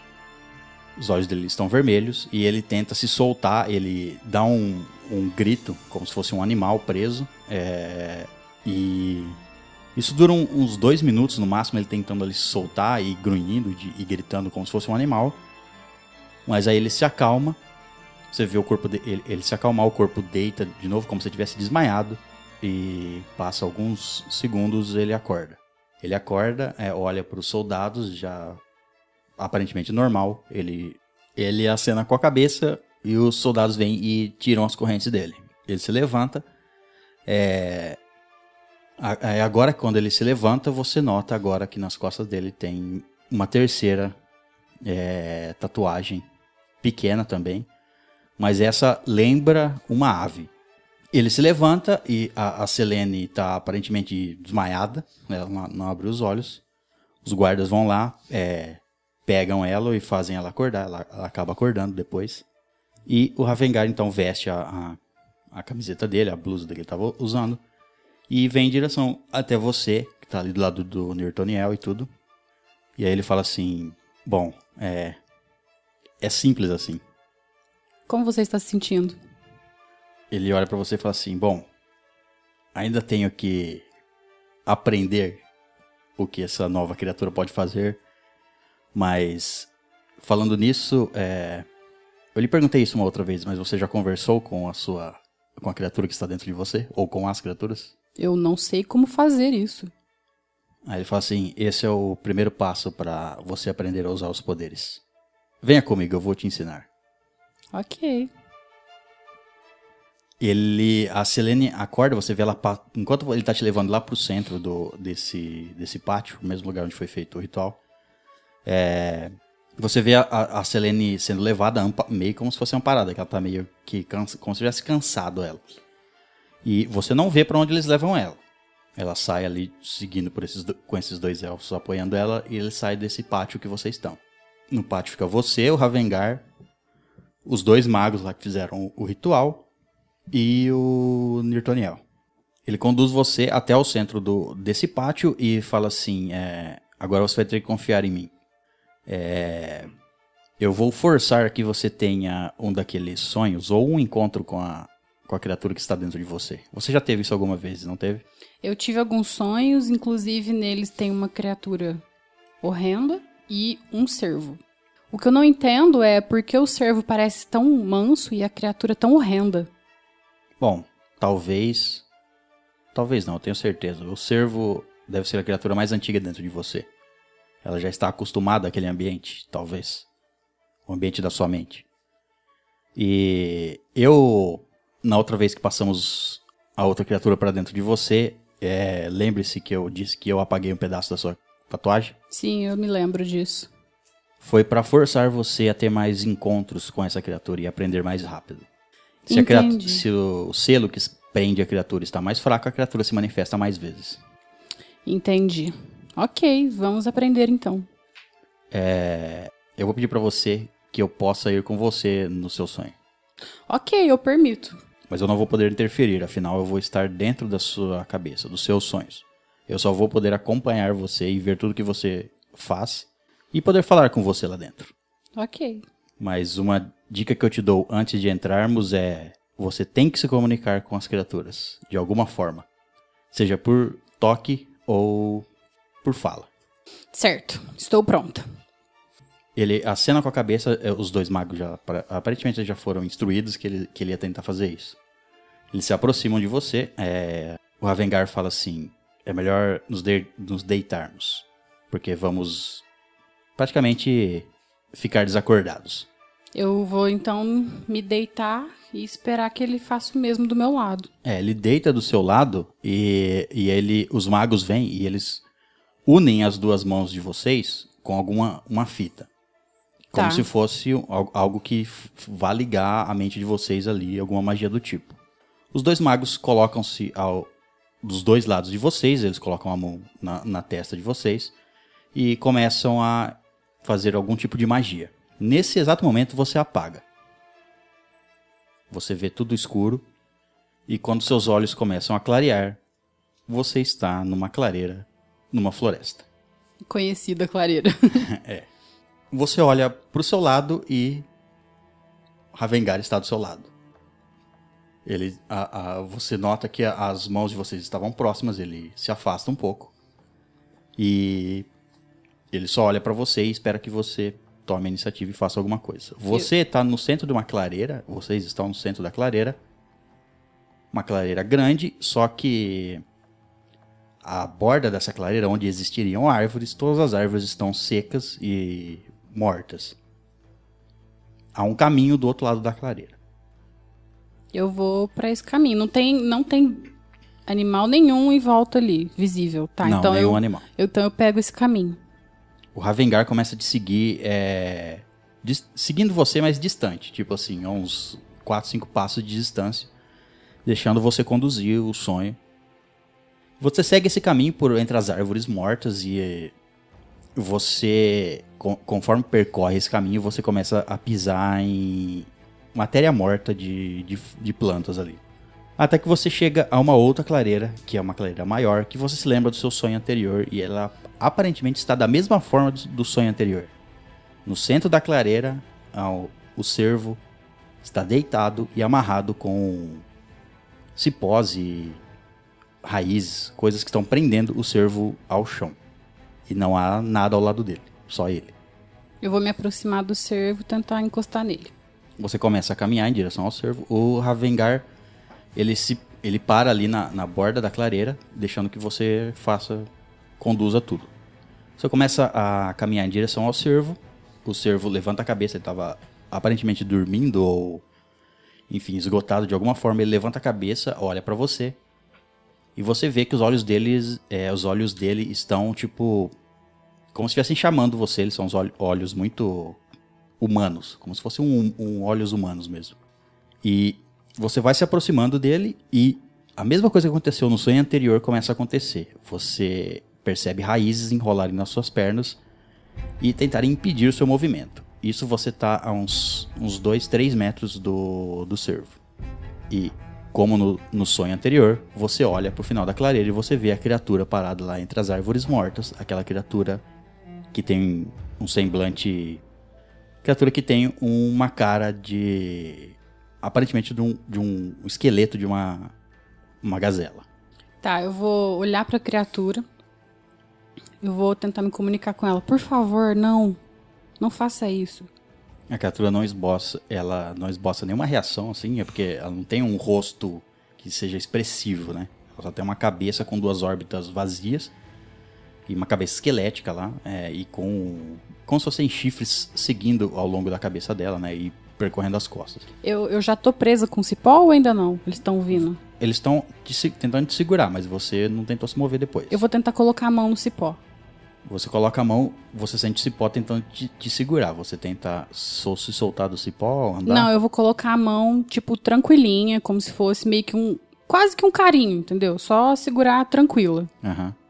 O, o ci- você sente que o cipó dá uma afrouxada. Leve. Você tá ali é, tocando o, o cipó que tá tentando se segurar o seu movimento. O Ravengar, você escuta a voz do Ravengar ali na base da clareira. Ele fala assim pra você: Esse é seu sonho, Liana. Você o controla. Tome conta dele. Imagine o que você quer. Faça. Eu vou, então, olhar fixamente pra criatura, colo- segurando o cipó. Não sei se tem conexão, né? Segurando o cipó, olhar pra criatura e, e tentar me conectar com ela, tipo, através da visão mesmo. Porque eu quero que ela não agrida o servo. Eu quero que o servo fique livre. E eu quero que tudo fique bem. Tipo, que a criatura seja pacífica, que o servo não seja maltratado, não, não fique preso ali, que fique tudo na paz. Você pensa tudo isso? É, eu enquanto- tento controlar isso mentalmente, sem Aham. palavras. É, rola um dado aí. 13. Bom, é, você passa no, no teste e você vê o, o cipó ou os galhos que prend- estavam prendendo o cervo começar a se soltar, se mover. Mas, e os que estão prendendo você também começam a se soltar. Você faz o quê? Eu vou continuar em direção ao servo pra ver se ele tá machucado, colocar a mão nele e acariciar. É, você tenta se mover, os cipós que estavam que afrouxaram, estavam diminuindo, é, você consegue se soltar deles para dar mais passos. Poucos passos que você dá, você já está à distância de toque do, do servo, que você vê os cipós é, soltando ele aos poucos, mas ele não está livre. E ele olha para você e ele é um servo imenso, mesmo deitado. Eu vou tentar então desvencilhar ele dos, da, dos cipós e ao mesmo tempo vou olhar pra criatura meio que chamando ela pra vir pra perto de mim também. Você fala alguma coisa ou você faz algum movimento ou só mentalmente? Vou olhar pra ela e falar: venha. É, a você vê a criatura te olhando parada lá, ela começa a caminhar na sua direção, é, indo para o centro da clareira. É, e quando você estava olhando, você, você nota que o servo começa a se levantar. Ele já está livre, ele se levanta, ficando do seu lado. A altura dele é da sua altura, a cabeça dele tá da altura da, da sua. Ele é um cervo gigante. É, e ele tá olhando para você. E tipo assim, a dois palmos de distância, ele tá, ele, tá te, ele tá te olhando e ele não faz nenhum movimento. E, e você olha pro cervo ali parado, você nota que ele ainda tem sangue escorrendo da, da lateral dele, como se ele tivesse machucado ainda.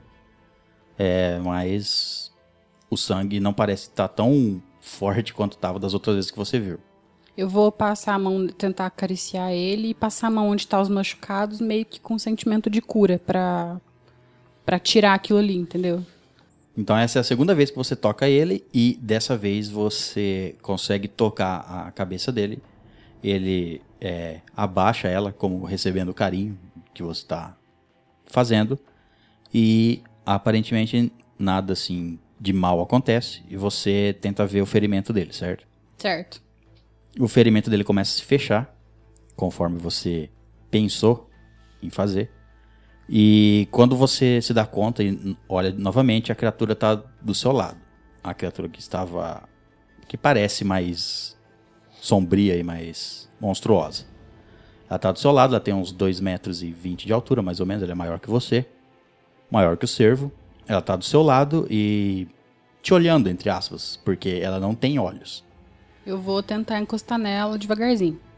você tenta tocar ela e de repente galhos começam a prender você novamente e você meio que perde o controle do que você estava pensando, você se desespera um pouco e de repente você acorda.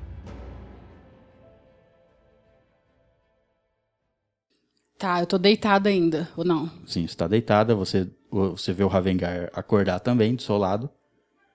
E ele se levanta, se senta. Ele olha para você e fala assim: Bom, foi um bom começo. É, você já consegue sentir? Quando ele te pergunta isso, você acha meio estranho assim, sentir o quê? E você começa a prestar mais atenção no que você está sentindo e realmente você sente como se fosse alguma coisa te puxando em duas direções. Na, dire... na direção do Ravengar e na direção do Nirtoniel. Tá. Ele fala assim: Você está sentindo alguma coisa? Sim, eu estou sentindo isso. Ótimo. É, Então você consegue sentir as bestas que estão dentro de mim e de Nirtoniel. Consigo. Foi assim que Nirtoniel soube da besta que estava dentro de você. Esse é o primeiro passo. Criar uma relação com a criatura e assim você vai sentir se há outras criaturas próximas. Se você quiser, eu posso te ensinar a fazer muitas outras coisas. E podemos. Eu posso te ensinar a usar os poderes da criatura. Quero aprender a usar os poderes e quero aprender a acessar os sonhos sozinha. Eu te ensinarei a fazer tudo isso. Ok, ficaria aguardando. Antes, que tal agora darmos uma volta pela vila? Ok, seria muito prazeroso.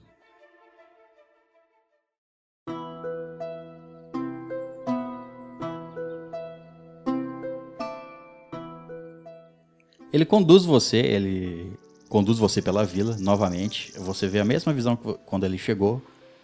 É, as pessoas saudam ele quando ele chega até as casas, as pessoas cumprimentam ele, as crianças vêm correndo ao redor dele, querendo. Enfim. É como, é como se ele fosse o ídolo máximo ali e as, e as crianças estão querendo ficar ao redor dele e tudo mais.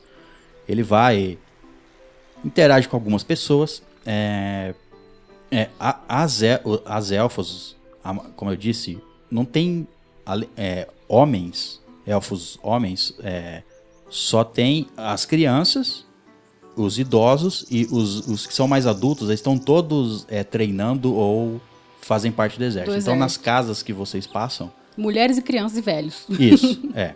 As crianças estão brincando, tudo, os velhos fazem as reverências a Vengar, vão ali, falam, é, prestar, dar atenção para ele. Eu quero que você joga um te faz um teste de percepção. É 12. Tá, você percebe um.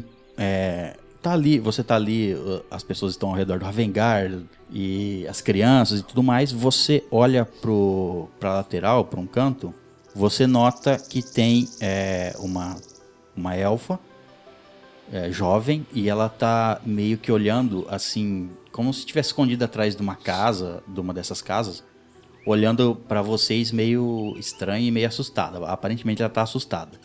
Ela não tá querendo ir ali falar com a Vengar, enfim, ela tá não quer ser vista, tá escondida ali. Você percebe que ela tá olhando, vendo isso, vendo uma pessoa ali meio que escondida e não vindo ali solícita falar com a Vengar e tudo mais, você começa a prestar atenção ao redor e você nota mais algumas pessoas em algumas outras casas, tipo assim, algumas casas de distância ainda que vocês não chegaram até elas. Vocês notam algumas, algumas pessoas olhando e vendo que o Ravengar tá vindo e ela entrando para dentro ou saindo e indo para outro lugar para o Ravengar não cruzar no, no percurso que vocês estão fazendo. Vocês fazem toda essa, essa esse tour, vamos dizer assim, pela vila. As crianças adoram Ravengar, é, alguns velhos também agradecem por tudo que ele faz. Você ouve as conversas e eles, ah, obrigado, Ravengar, por, nos, por cuidar da gente, não sei o que lá, não sei o que lá, não sei o que lá. Vocês fazem esse tour todo, aí vocês voltam pro, pro castelo. Você é levada pra um salão é, próximo daquele onde você onde vocês jantaram a noite passada. É no caminho daquele salão, mas é um local diferente, um- uma sala menor. Ele, ao você entrar, ele olha pra você e fala: Antes de eu de nós seguirmos com o seu treinamento e eu te ensinar outras coisas, eu quero lhe fazer uma outra pergunta que me ocorreu agora. Posso perguntar uma coisa antes? Claro? Onde está Selene? Bom, eu pedi aos meus homens para levá-la até os limites do reino e soltá-la lá. Posso acreditar na sua palavra que ela está em segurança? Sim, ela está em segurança. Ok, pode fazer a sua pergunta. Eu a fiz isso, logicamente, com ela vendada para que ela não saiba onde está. Eu entendo. O que eu quero perguntar para você é se você tem algum arrependimento por estar aqui? Há algo que te incomoda? Há algo que te deixe triste no caminho que te trouxe até aqui? Sim, eu sinto falta dos meus companheiros, mas eu acredito que tudo que vai acontecer aqui seja para um bem maior. Nada mais a incomoda. Eu confesso que ainda não estou totalmente confortável com esse novo ambiente, com essas pessoas que eu ainda não conheço, com um vilarejo inteiro, às vezes me observando e tudo mais. Mas eu acredito que talvez com o passar do tempo isso melhore.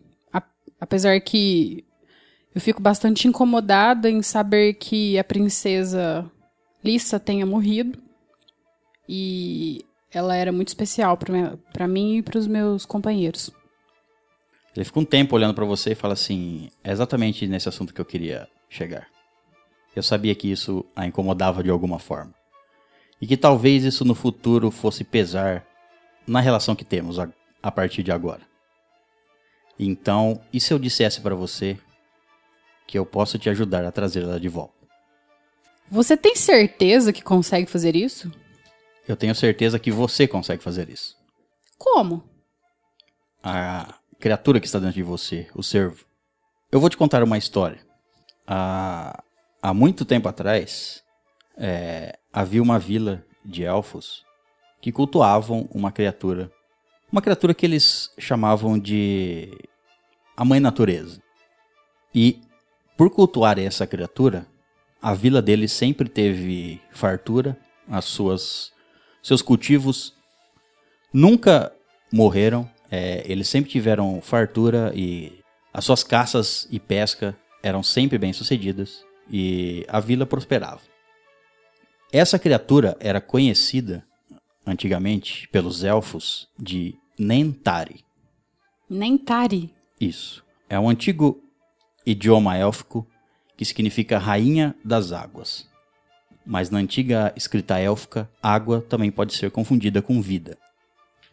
Então, essa criatura que era chamada de Nentari era cultuada por essa vila. Quando um animal de estimação acabava morrendo, era costume dos elfos dessa vila levar a, o animal morto até a floresta e depositá-lo é, próximo a uma grande árvore, como oferenda a Nentari. Alguns desses animais, no dia seguinte, voltavam à vida e apareciam novamente no vilarejo. Mas houve um dia em que uma garota, uma garotinha, uma criança, acabou sendo morta por uma criatura selvagem da floresta. Sua mãe, então, desesperada, pegou o corpo dessa garota e levou até a floresta. Procurou a maior árvore que encontrou e depositou o corpo da criança nessa árvore e ficou ali dias e dias rezando e pedindo a Nentari para trazer a sua filha de volta. Nem que para isso ele tivesse que levar a vida dela. Passaram-se mais alguns dias e outros elfos do vilarejo foram procurar essa mãe. E então encontraram a criança que antes estava morta, em pé ao lado de uma grande árvore que nunca haviam visto. A maior árvore que já haviam visto na floresta inteira. No caso, a grande árvore dessa floresta. Exatamente. E essa criatura, então, conhecida como, como os elfos antigamente chamavam de Mãe Natureza, e no idioma élfico chamado de Nentari, ela, ela era desenhada como um grande cervo.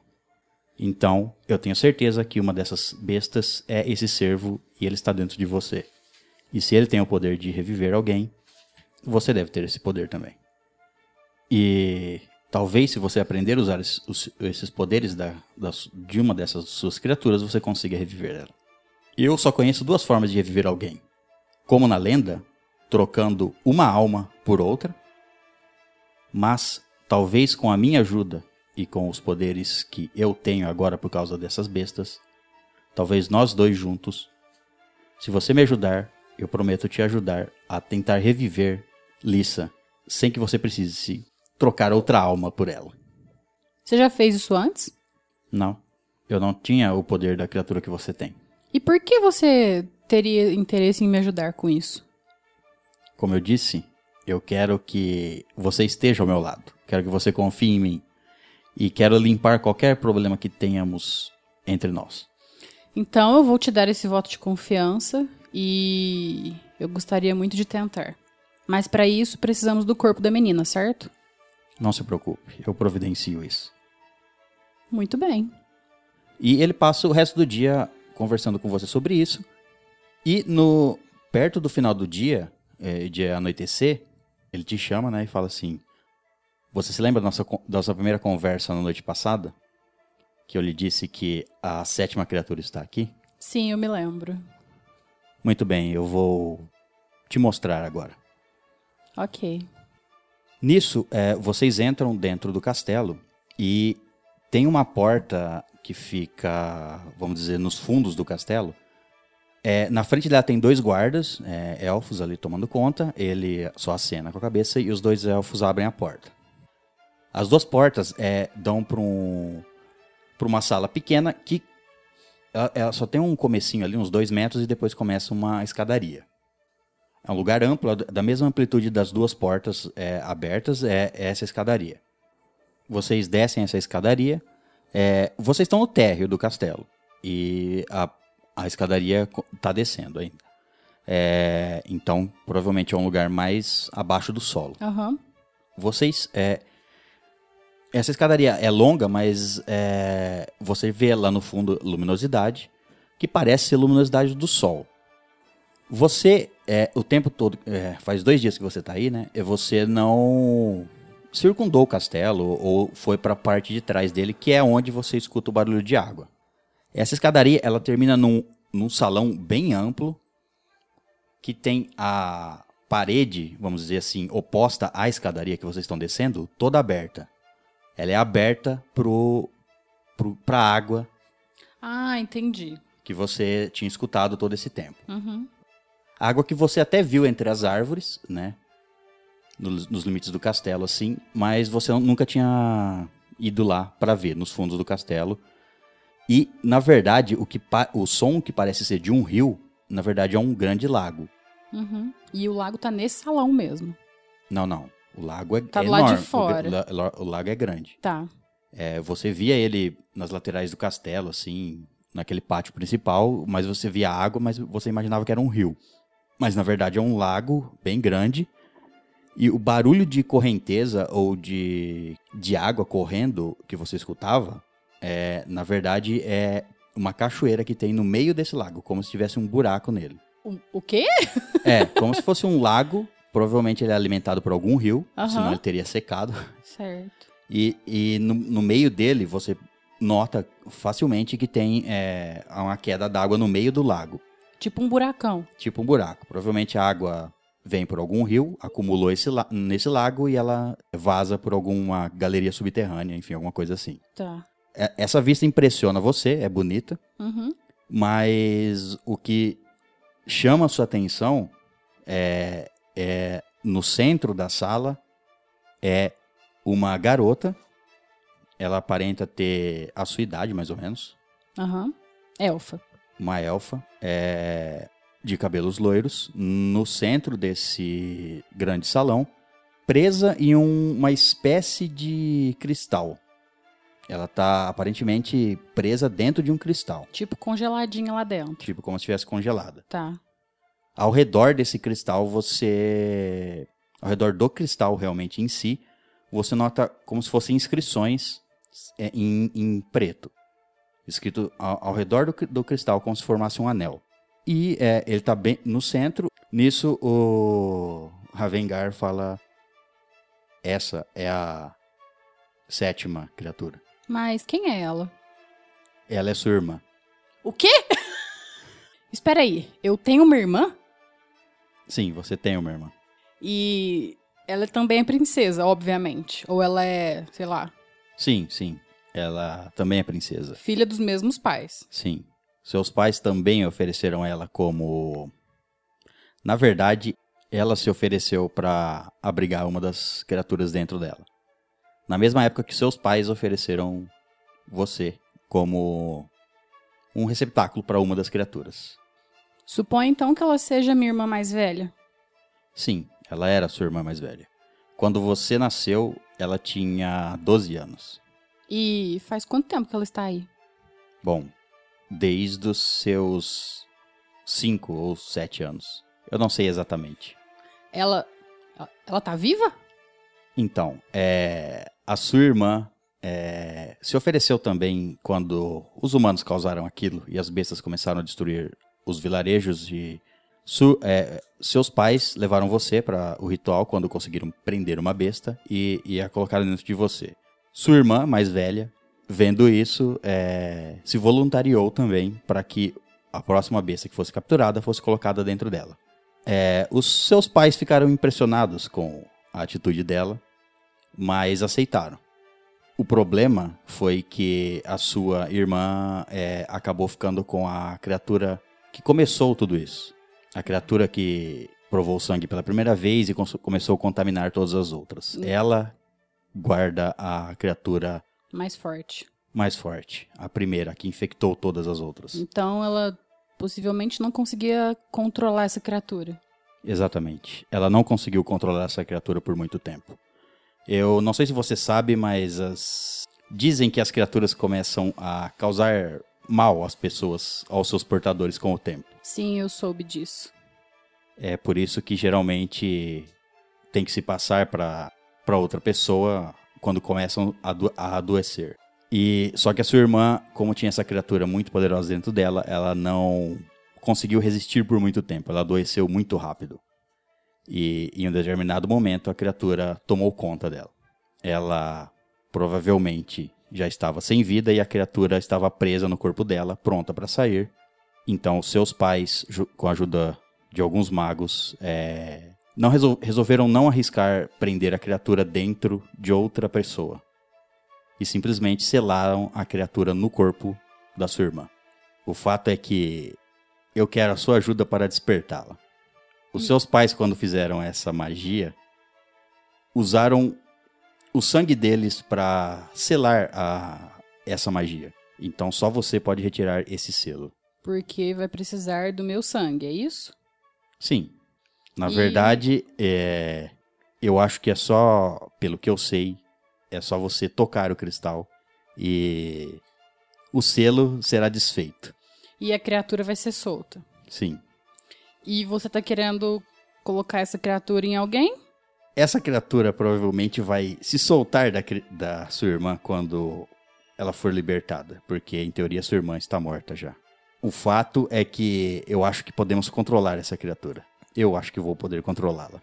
É, é por isso que eu preciso da sua ajuda, não só para libertar esse selo da criatura mais poderosa, como eu vou precisar da sua ajuda de Nurtoniel para tentar controlá-la. Quando colocarem ela, transferirem ela para mim. E quem sabe, quem sabe você também não consiga ressuscitar a sua irmã. E você acha que eu seria capaz de ajudá-la, de ressuscitá-la no caso, mesmo sem sacrificar nenhuma outra vida? Isso. E para isso eu precisaria das criaturas, ou não? Sim, como eu disse, é, eu posso, com o meu poder, tentar ajudar você a não precisar é, trocar uma vida pela outra. Da mesma forma que eu te prometi tentarmos reviver Lissa, talvez possamos tentar também reviver a sua irmã. Isso seria incrível. Eu nem sabia que eu tinha uma irmã. Pois é, você era muito pequena quando tudo isso aconteceu. Bom, não vamos fazer isso agora. Primeiro você tem que aprender a controlar as criaturas que, que estão dentro de você. Sim, por favor, eu preciso de ajuda para isso. Então, bom, é, eu queria te contar tudo isso. E como você vê, é, muita coisa foi escondida de você. Tudo bem, eu entendo que talvez uma parte dessas coisas escondidas tenha sido para preservar você. Mas, é, junto de mim você vai descobrir tudo e. Enfim, vamos mudar como as coisas são. Bom, é, já está escurecendo, mas. Enfim, pense sobre tudo isso à noite, mais uma vez. É, eu sei que é muita coisa para absorver em pouco tempo. E amanhã conversamos mais e continuamos o treinamento. Ok, eu preciso absorver um pouco. São muitas informações para um dia só.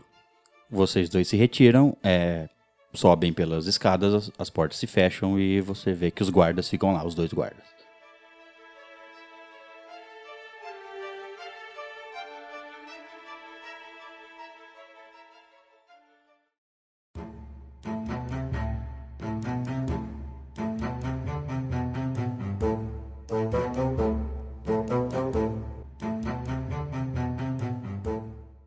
Nisso, a gente volta lá para os nossos três heróis que estão presos ainda na cela. Vocês foram alimentados e, e, não estão mais passando fome, pelo menos não foram mais torturados durante o resto desse dia. Vocês estão ali na cela, é, tá o comecinho da noite, vocês têm a movimentação de guardas ali, é, já está escuro, tem dois guardas ali ao longe, lá no, no começo da sala. Vocês estão os três ali, não tem muito que, que vocês fazerem.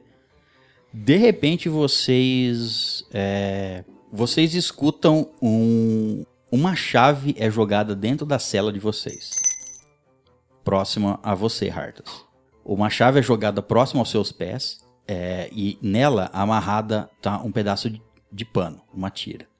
Ela é jogada aos seus pés. Você rapidamente olha em direção à grade para ver se você consegue ver quem teria jogado essa chave para você. Você não consegue ver ali, tá meio escuro, só tem luz de tochas, né? Nem com a, com a visão de anão no escuro não, não dá não, pra ver. Não, aparentemente alguém é, jogou a chave para você e se escondeu ali, ou, ou enfim, né? Você não, consegue, não tem visão, você não consegue ver mais ninguém, além dos dois guardas parados lá longe na porta do, desse local onde vocês estão presos. Certo. Eu vou, vou pegar, tentar alcançar a chave, por mais curto que eu seja. O... ela foi jogada aos seus pés é, a tomar distância, mas você tem que esticar um pouco para pegar. Uhum. É, nisso, você escuta um dos guardas lá, é, tá lá na porta falando: é, O que foi isso? Você escutou? E aí ele começa: é, Eu vou ver o que, que é. E começa a vir na direção de vocês. Você vê o guarda vindo lá longe, passando pela sala, é, e vindo na direção de vocês. Aparentemente ele escutou algum barulho ou o próprio barulho da chave batendo no chão. Certo. E eu já consigo alcançar a chave com as mãos já? Você consegue alcançar com os pés, você puxa ela para perto Sim, de você. Uh -huh. eu, eu, consigo é, jogar ela para as minhas mãos ou algo do tipo assim ou não? Faz um teste de agilidade, então. Destreza. 14 mais o bônus. Deu Bom, 19. Você consegue então jogar a chave para sua mão. Uhum. É, você faz o quê? Você vê que o guarda tá no meio da sala, ele tá vindo em direção. E você vê que ele já tá caçando a chave da cela. Pra ver se é vocês que estão tá fazendo barulho. Ele, ele, sabe de onde ver o barulho, né? Uhum. Ele tá indo ali, ele aparentemente tá sozinho. Bom, eu vou tentar abrir as minhas algemas. É, eu faço um teste. Não, você fez o teste só para jogar para sua mão, você tá Isso, com elas é. na mão e você tenta, então. Eu, é, eu vou tentar abrir, só que eu vou abrir e manter as mãos do jeito que tá. Certo. Eu vou só deixar aberto. a chave funciona. Ela abre realmente as, algema, as algemas que te prendem na parede. Você Certo. Consegue soltar as duas mãos. Uhum. É vou... a única coisa que te prendia na parede. Você tá, em teoria, livre. Ok. É, eu vou segurar a chave com a minha mão, meio que tentando esconder ela, e vou manter minhas mãos nas algemas. As algemas estão soltas, mas eu vou manter as mãos ali pra, pra esperar o guarda chegar o mais próximo possível. Isso tudo, o Uterd e o Shiro, eles viram. A Sim, chave aham. bateu ali, eles olharam, eles viram você fazendo o movimento. Sim.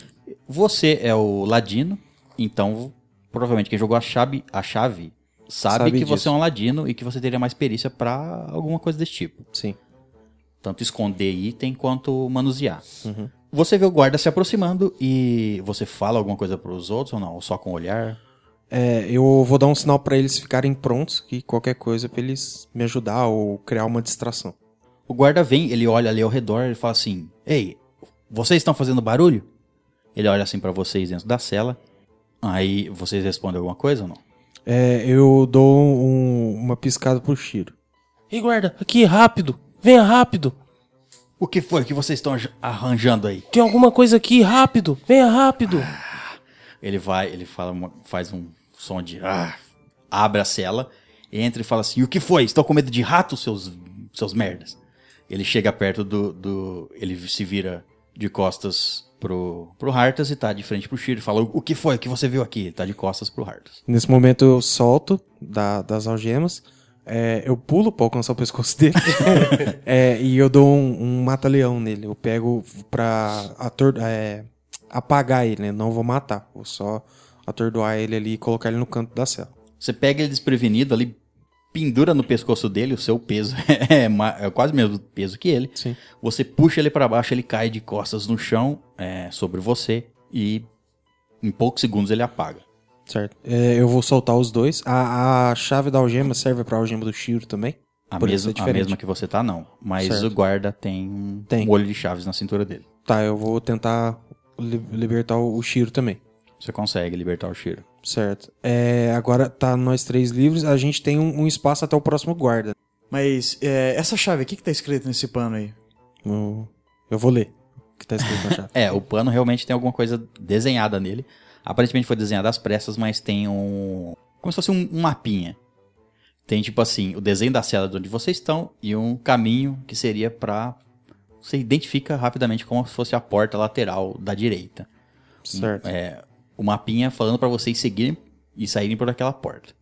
Eu acho que a melhor opção é seguirmos esse mapa de um, de um, um bom companheiro que nos está ajudando a sair daqui o mais furtivo possível. E esse, esse mapinha desenhado rapidamente, apare- aparentemente foi desenhado às pressas nesse pedaço de pano. Ele indica pra vocês para ir pra essa sala. É a mesma sala que vocês viram os guardas levando na primeira noite seus equipamentos, suas armaduras e coisa e tal. É pra essa sala à direita. Então, a porta à direita nesse recinto ali das celas, que é onde eles guardam as coisas que eles tiram Eu- dos. Eu acho que a melhor coisa é a gente ir, apagar o segundo guarda e entrar nessa sala. Então a gente apaga ele, coloca dentro da, da cela e tranca. Tranca e joga a chave, e sai, joga a chave fora. Come a chave. Como chave. Beleza, eu vou apagar o outro. Tá, eu flexiono meus pés e vou indo atrás do, do cara que eu tenho que apagar. E eu vou pra, pra onde é mais escuro. E sendo o mais sorrateiro possível. Você vai pelas laterais, então. Aham. Você vai, é, você vai contornando ali pelos, pelos móveis que tem ali no meio, não- que na verdade que não são móveis, são mesas de tortura e cadeiras, coisa pra acorrentar pessoas e torturar. É, você vai passando ali pelo meio deles, se escondendo nas sombras, que tá noite e só tem iluminação das tochas. Eu pego uma barra de, de, de metal que eu acho ali e vou aproximando perto do cara.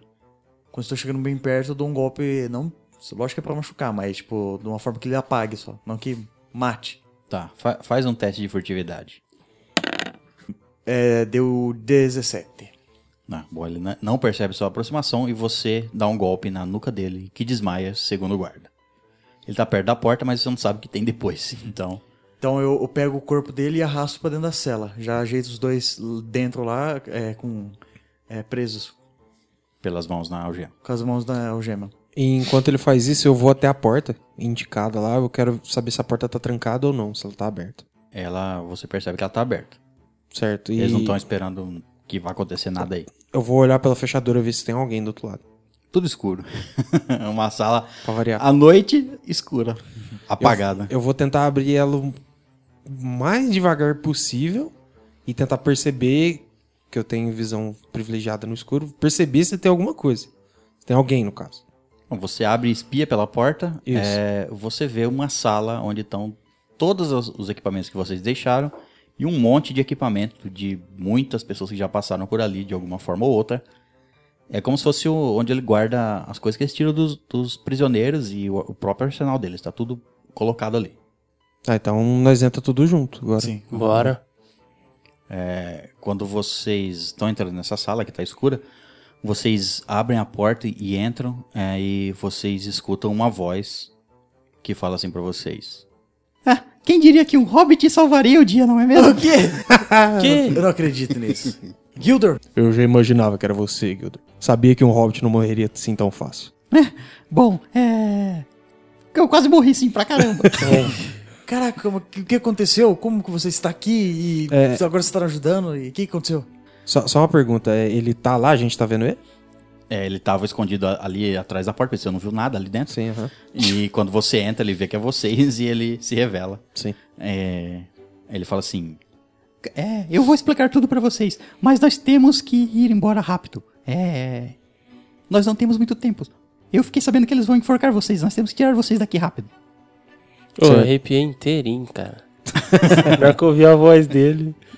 É, eu, em vez de buscar, pela, eu pego meus equipamentos, minhas vestes, tudo, tudo, minhas adagas de arremesso. Só que em vez de pegar minhas catarras, eu pego o- umas adagas curvadas. Vou trocar de arma. Vai trocar de arma, deixa É. suas armas lá e pega uma, Isso, uma nova. Exato. Enfim, eu, eu consigo achar meu martelo, só que eu vejo uma arma diferente ali que atrai a minha atenção. Quando eu chego perto assim, ver, eu vejo que é uma arma élfica e é, ela é chamada de Égide, que é um escudo com uma a espada acoplada nele mesmo, sabe? Dá pra você enfiar atrás dele. A Isso bainha é é, atrás é, do. O É, escudo é, a bainha do- É, da espada. sim. E eu pego ele, vejo a, o peso dele e, dou alguns golpes assim, tirando a espada. E eu acabo levando ele, Deixando seu martelo. deixando o martelo. Tudo bem, vocês, vocês pegam as, eh, essas novas armas, se, se arrumam todos. É, o Gildor olha pra vocês e fala assim: é, Temos que ir rápido e aproveitar a noite. É, eu tenho a rota de fuga preparada. Venham, me sigam. E ele leva vocês pro. Essa, essa sala tem uma outra porta. Que, tava, é, que geralmente é trancada, mas é pra ter acesso nesse local se tiver alguma, alguma rebelião dos, dos prisioneiros, alguma coisa. Então tem a sala que tem duas trancas. Ele abre essa porta, que ele já devia ter deixado aberto, vocês descem por um corredor, é, um corredor em, em- em espiral. Chega num pátio e naquele pátio tem mais dois, mais dois guardas ali rondando aquele pátio. Mas vocês, assim, não tem problemas de se livrar desses dois guardas. Vocês esperam eles passar na frente da porta que vocês estão esperando, derrubam eles, cruzam esse corredor e dão para uma porta que o Gildor estava guiando vocês. E ao abrir essa porta, que estava destravada também, é, não vocês não sabem se foi o Gildor que destravou para entrar, enfim. Quando vocês abrem essa porta, dá para lateral, para fora do castelo, para um pátio lateral. Já no térreo, vocês já desceram aquela quantidade de escadas, vocês já estão no, no térreo do castelo. Vocês abrem a porta, então dá para dá pra saída para um pequeno pátio e lá vocês veem três elfos parados esperando vocês. Três elfos. Sim, tem três elfos esperando vocês. Mas eles estão em pose de ataque ou não? Eles estão com as armas em punho, mas é, quando vocês olham pra ele, vocês têm essa reação que vocês estão demonstrando, tipo assim, de "Ixi, Elfos? são elfos. Nisso, o Gildor, ele tava conduzindo vocês, ele vai em direção aos elfos, ca- caminhando rápido, como se ele não tivesse com medo dos elfos. Aí ele para assim, ele dá uma freada, se vira, olha pra vocês e fala assim: Ah, ah é, não tenham medo. É, eles são elfos do bem, ok? É, esse aqui é o O, esse aqui é o K e essa aqui é a, é a Mi. Desculpa, eu não sei o nome de vocês, é muito complexo. O Kami, Vamos- que isso? Entendi. Aí, ele fala, aí o, o Gildor fala assim: Eu não tenho tempo pra explicar. É, montem na traseira dos cavalos deles. Vamos, vamos, vamos, vamos. Temos que, temos que sair daqui o mais rápido possível. Antes que descubram que vocês fugiram. E nisso é, é uma elfa e dois elfos. É, eles guardam as armas deles. Um tava usando duas espadas curtas pequenas. É, a elfa aparentemente é uma arqueira e o outro é um guerreiro normal, ele tava usando uma espada. É, eles montam no- nos cavalos e já tinha um pônei do Gilda. que presumo Eu acho que, que o eu vou com o Hartas Gilda. vai com o Gilda. Como que tava mais perto assim, eu montei lá atrás da, da, da arqueira, lógico. Ah, É claro. Só que tava Sim, mais é, perto, entendi. lógico. Claro, obviamente. Eu fui na frente do outro elfo. E nisso, você- eles seguem com os cavalos pela- pelas ruas ali do- da cidade, que cerca o castelo, né? Porque a Fire é uma cidade bem grande. E vocês conduzem ali pela noite na cidade e o- eles conduzem vocês. Eles estavam ali com, com roupas que, tipo, cobrem a cara deles, com capuz. E vocês são conduzidos ali pelo, pelo meio dos- do, local. E aparentemente, para sair da cidade, não tem muita preocupação. Eles não revistam, não fazem nada desse tipo. Vocês passam pelo portão de saída e começam a cavalgar em direção à liberdade.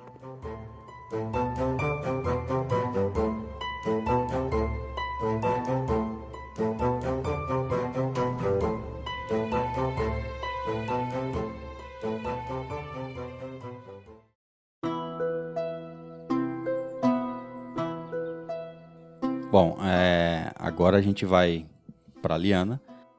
Enfim, vocês voltam para a área comum do castelo, que você conhece. E ele te deixa livre para, enfim, a, a mesma coisa da noite passada, tipo, vai ter o, a comida na, na, no salão principal lá. Você pode se servir a hora que você quiser, pode comer no quarto, tanto faz, qualquer coisa desse tipo ele te deixou livre. Ele, né, você não vê mais ele o resto, esse finalzinho de dia e, e a noite cai. Eu vou jantar então, vou me alimentar e depois eu vou dar uma, uma volta na parte de fora do castelo, in- indo em direção pra aldeia, que eu quero ver quem tiver ali por perto, quero puxar assunto, quero entender o que tá acontecendo, por que, que os, os aldeões eles não eles não vão muito com a cara do Ravengar. Aquilo que você tinha percebido mais ou menos. né? Isso é. Que algumas pessoas tentavam se esconder dele quando vocês estavam visitando a vila. Então quem tiver ali por perto, eu já vou me aproximar e tentar puxar assunto. É, no seu caminho para sair do castelo, você passa pelo, pelo, pelo pátio da frente lá, que tá sempre com guardas, é, seja protegendo a entrada do castelo, seja, sei lá, treinando ou fazendo alguma coisa, mesmo à noite. É, mas, é, como o Ravengar já tinha dito que você não era uma prisioneira, estava livre, os guardas olham para você, lógico que você é uma elfa bonita e coisa e tal. É, só que ele, nenhum deles olha pra você, tipo, como se estivesse no sentido de te vigiando. Você vê que eles olham, natural. Você já sabe que várias pessoas olham pra você. E, e eles se deixam passar. E você segue pra vila e, e é aquilo que você já tinha visto durante o dia, quando você chegou a primeira vez na vila. É, você vê muitos soldados nas ru na rua ali. Tudo bem que agora é começo de noite. Não tem muito, mas tipo assim, eles estão sempre é, fazendo patrulha ali. Você vê vários grupinhos de soldados passar toda hora ali na, na, na rua principal desse- dessa vila. Você vê várias casas é, com luzes acesas. E o que você faz? Tipo assim, os guardas estão. Eles estão passando por ali, mas eles não te incomodam, na- nada desse tipo. Não tem ninguém do lado de fora da casa. Tem, tem ca- algumas casas com algumas pessoas fora. Então, Geralmente mulheres varrendo, alguma mulher varrendo alguma coisa, limpando a casa ali no final da tarde, no começo da noite, mas assim, não tem ninguém ali parado sem fazer nada não, então eu vou, eu vou atrás de uma dessas mulheres que estão varrendo e vou, vou tentar conversar. Ei, boa noite.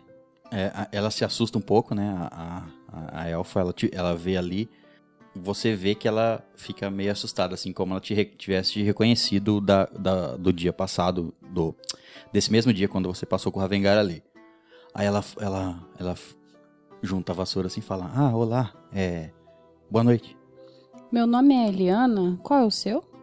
É, meu nome é Aniele. Aniele, é, eu sou nova aqui. Estou aqui faz somente dois dias. E eu não pude deixar de perceber que, às vezes, as pessoas olham estranho pra Ravengar. Eu queria entender o porquê disso. Ela se assusta com você falando assim, ela olha ao redor assim, pra ver se tem algum guarda passando assim. Ela fala assim: Mas é. vo- Você e Ravengar, Nós não temos nada. entra aqui rápido. Ela Tá. chama você pra entrar dentro da Eu casa. acompanho ela. É, dentro da casa, você é uma casa é, simples, assim, mas bem arrumadinha e bonitinha. É, daquela mesma forma, as casas são construídas perto das árvores, não tem nada muito. que agrida muito a natureza ali. Mesmo a rua principal, que é feita de pedras, tipo assim, ela, ela é- não é totalmente reta, ela desvia de árvores, enfim. é, ó, eles cuidam bem da, do arredor com a natureza. Ela, ela te leva pra dentro da casa, uma casa pequena, e aparentemente só tem ela dentro da casa. Ela fecha a porta, né? E fecha a janela. Mesmo com a porta e a janela fechada, ela fala baixinho é, com você. Não só pela audição apurada dos elfos, mas pra, com medo, aparentemente com medo. Ela fala assim: é, é, vo- você, você foi trazida pra cá à força? Não, eu vim de livre espontânea vontade, mas eu percebi que tem algo estranho e eu preciso entender. Por que você veio pra cá de livre e espontânea vontade? Existem coisas que eu preciso saber, inclusive sobre meu passado, e só Ravengar conseguiria me explicar isso. Se eu pudesse, eu ia embora daqui. Ela Mas- fala pra você. Mas por quê? Is- nós não estamos aqui por vontade própria. Estamos aqui por medo. Mas medo de quê? Medo do que Ravengar fez com a nossa vila. Medo de sermos mortos. Ravengar nos. nos. Ele destruiu a nossa vila. Atrás da. de uma garota. Enfim, ele matou quase toda a vila e aqueles que se renderam ele trouxe pra cá. Ele disse que ia dar um lar aos elfos e. e, de- e desde então. nós somos mantidos aqui, nós não podemos sair. É, ele, eu, eu entendo, Ravengar cuida da gente, mas o que ele fez, é, eu perdi parentes, eu perdi amigos. Ravengar nos mantém aqui, diz que tudo tem um significado e que vai, e que vai cuidar de nós e vai fortalecer a raça élfica e que precisa de nós e que precisamos nos unir e toda essa baboseira, mas foi ele que atacou a nossa vila. Se eu pudesse, eu ia embora. Não só eu, tem vários aqui que iam embora. Eu sei que alguns realmente idolatram Ravengar e acreditam nisso que ele diz, mas isso é besteira. Se eu pudesse, eu ia embora. E você já tentou ir embora? Os guardas impedem ou algo parecido? Não, eu, não- eu não tentei, mas no começo outros tentaram e não vimos mais eles. Certo. E você sabe me dizer quem é essa garota? É, que garota você diz? Um- Você não me disse que Ravengar destruiu a vila porque ele estava atrás de uma garota? Ah, sim, é. Ela tinha alguma um poder dentro dela, alguma coisa assim. É, nós não a vimos depois disso. Isso faz quanto tempo? Já faz uns cinco meses, mais ou menos. Eu agradeço muito pelas informações. Eu realmente não, não sabia disso. Ele provavelmente ele estava me escondendo essa parte da história. E, bom, eu vou voltar pro castelo agora, mas fique tranquila que eu espero que tudo se resolva e se você realmente quer sair daqui, eu vou ver se eu consigo um jeito. Ah, muito obrigado. É, Não confie nele. Certo, muito obrigada. Boa noite. E vou me retirar da casa dela. Tá, você sai da casa dela e vai voltar pro castelo. Isso é. E aí você vai Pros meus aposentos. pensar. É.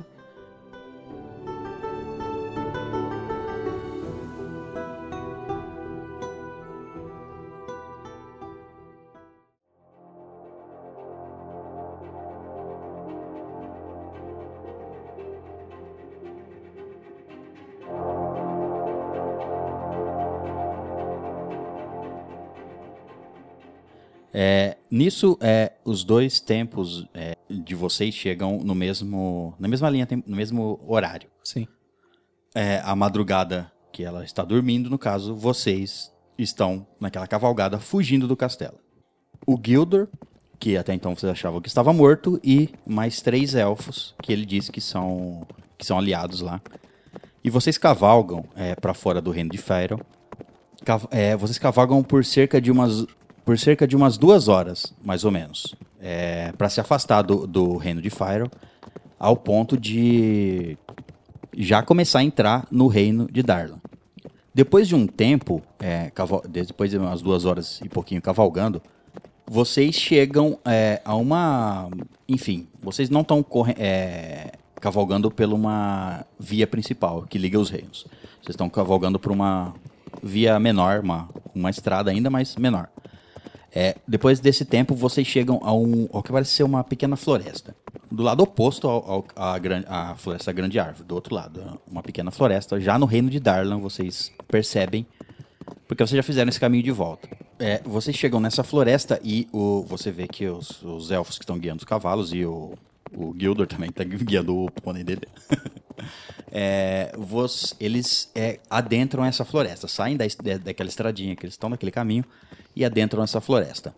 Depois de uns dois, três minutos é, cavalgando para dentro dessa floresta, não é uma floresta muito fechada, então vocês vão com os cavalos, lógico que em menor velocidade, mas você adentra essa floresta. A- a- adentrando ela uns dois, três minutos, vocês já vocês avistam soldados. É, vários soldados escondidos nas. É, já está noite, né? Madrugada.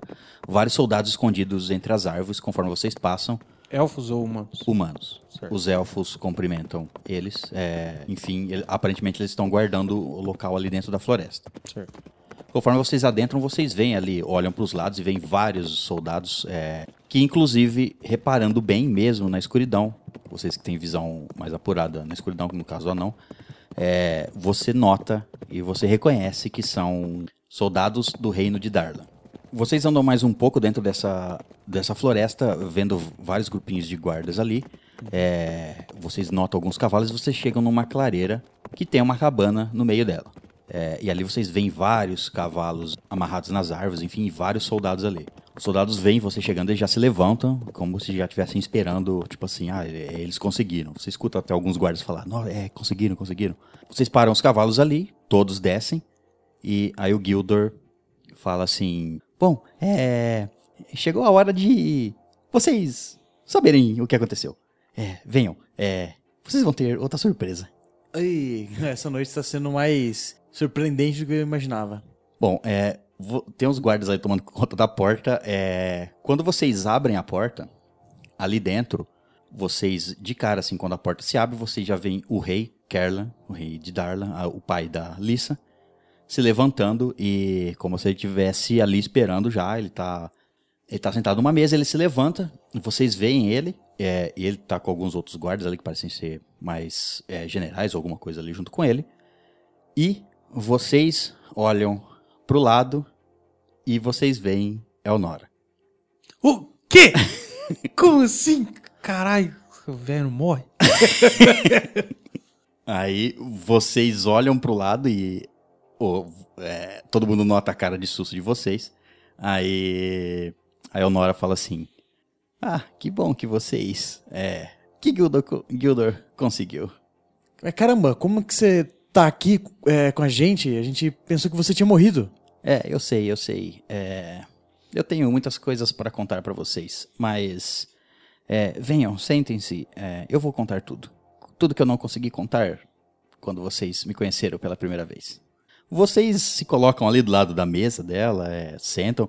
O rei, o rei Kerlan cumprimenta vocês. você- Ele dá um sorriso, tipo assim, feliz em ver que vocês estão bem. É, aparentemente, eles não estranham a falta da Liana no grupo. Vocês se sentam ali ao redor da mesa é, e ela, o Gildor também se senta ali e ela começa a explicar o que o que aconteceu e por que ela tá ali. Ela conta pra vocês que na verdade aquilo que a- quem vocês viram morrer foi uma foi uma cópia dela. Foi uma magia que ela usou no momento em que vocês estavam na vila e começou aquele ataque e vocês foram pra fora. Ela ficou com a Lissa ali. E ela sabia que tinha que tirar a Lissa dali, mas ela tinha que ajudar também os outros elfos a fugir.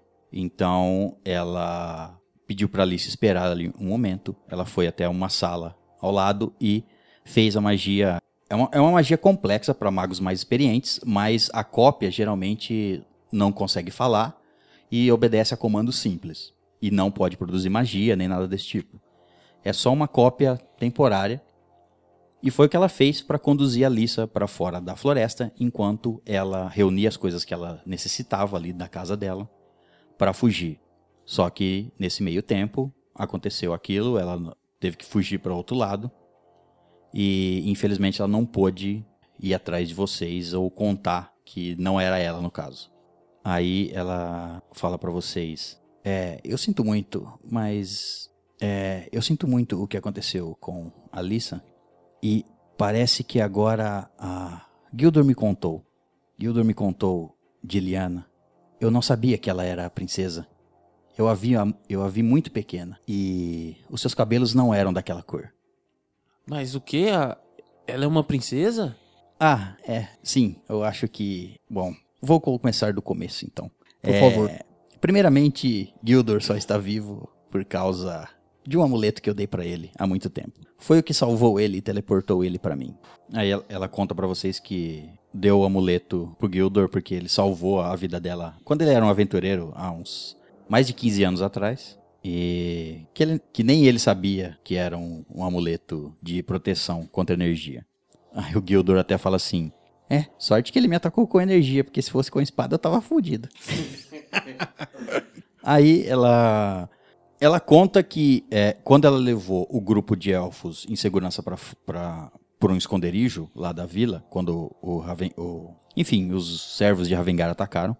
Depois que ela deixou esses elfos em segurança, ela resolveu então ver se a Lissa estava bem, tava bem, porque o Ravengar estava atrás dela. Ela conhecia a Lissa desde pequena, ela que fez a transferência da criatura da mãe dela para Lissa. Então, ela foi até o reino de até o reino de Darla. E ela estava, ela se encontrou com o rei, ela já conhecia o rei, né, logicamente. É, e quando ela estava lá conversando com o rei, o rei contando tudo o que aconteceu, que a Lissa infelizmente havia morrido, e contando todo o fato que eles tinham descoberto das tatuagens, das, das criaturas, enfim, a- ela contou tudo isso para o rei também, é, o que aconteceu na vila dela.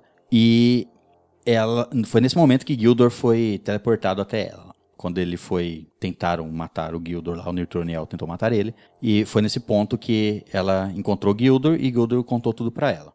Ela conta pra vocês é, uma história parecida ao que Ravengar contou, só que com algumas diferenças.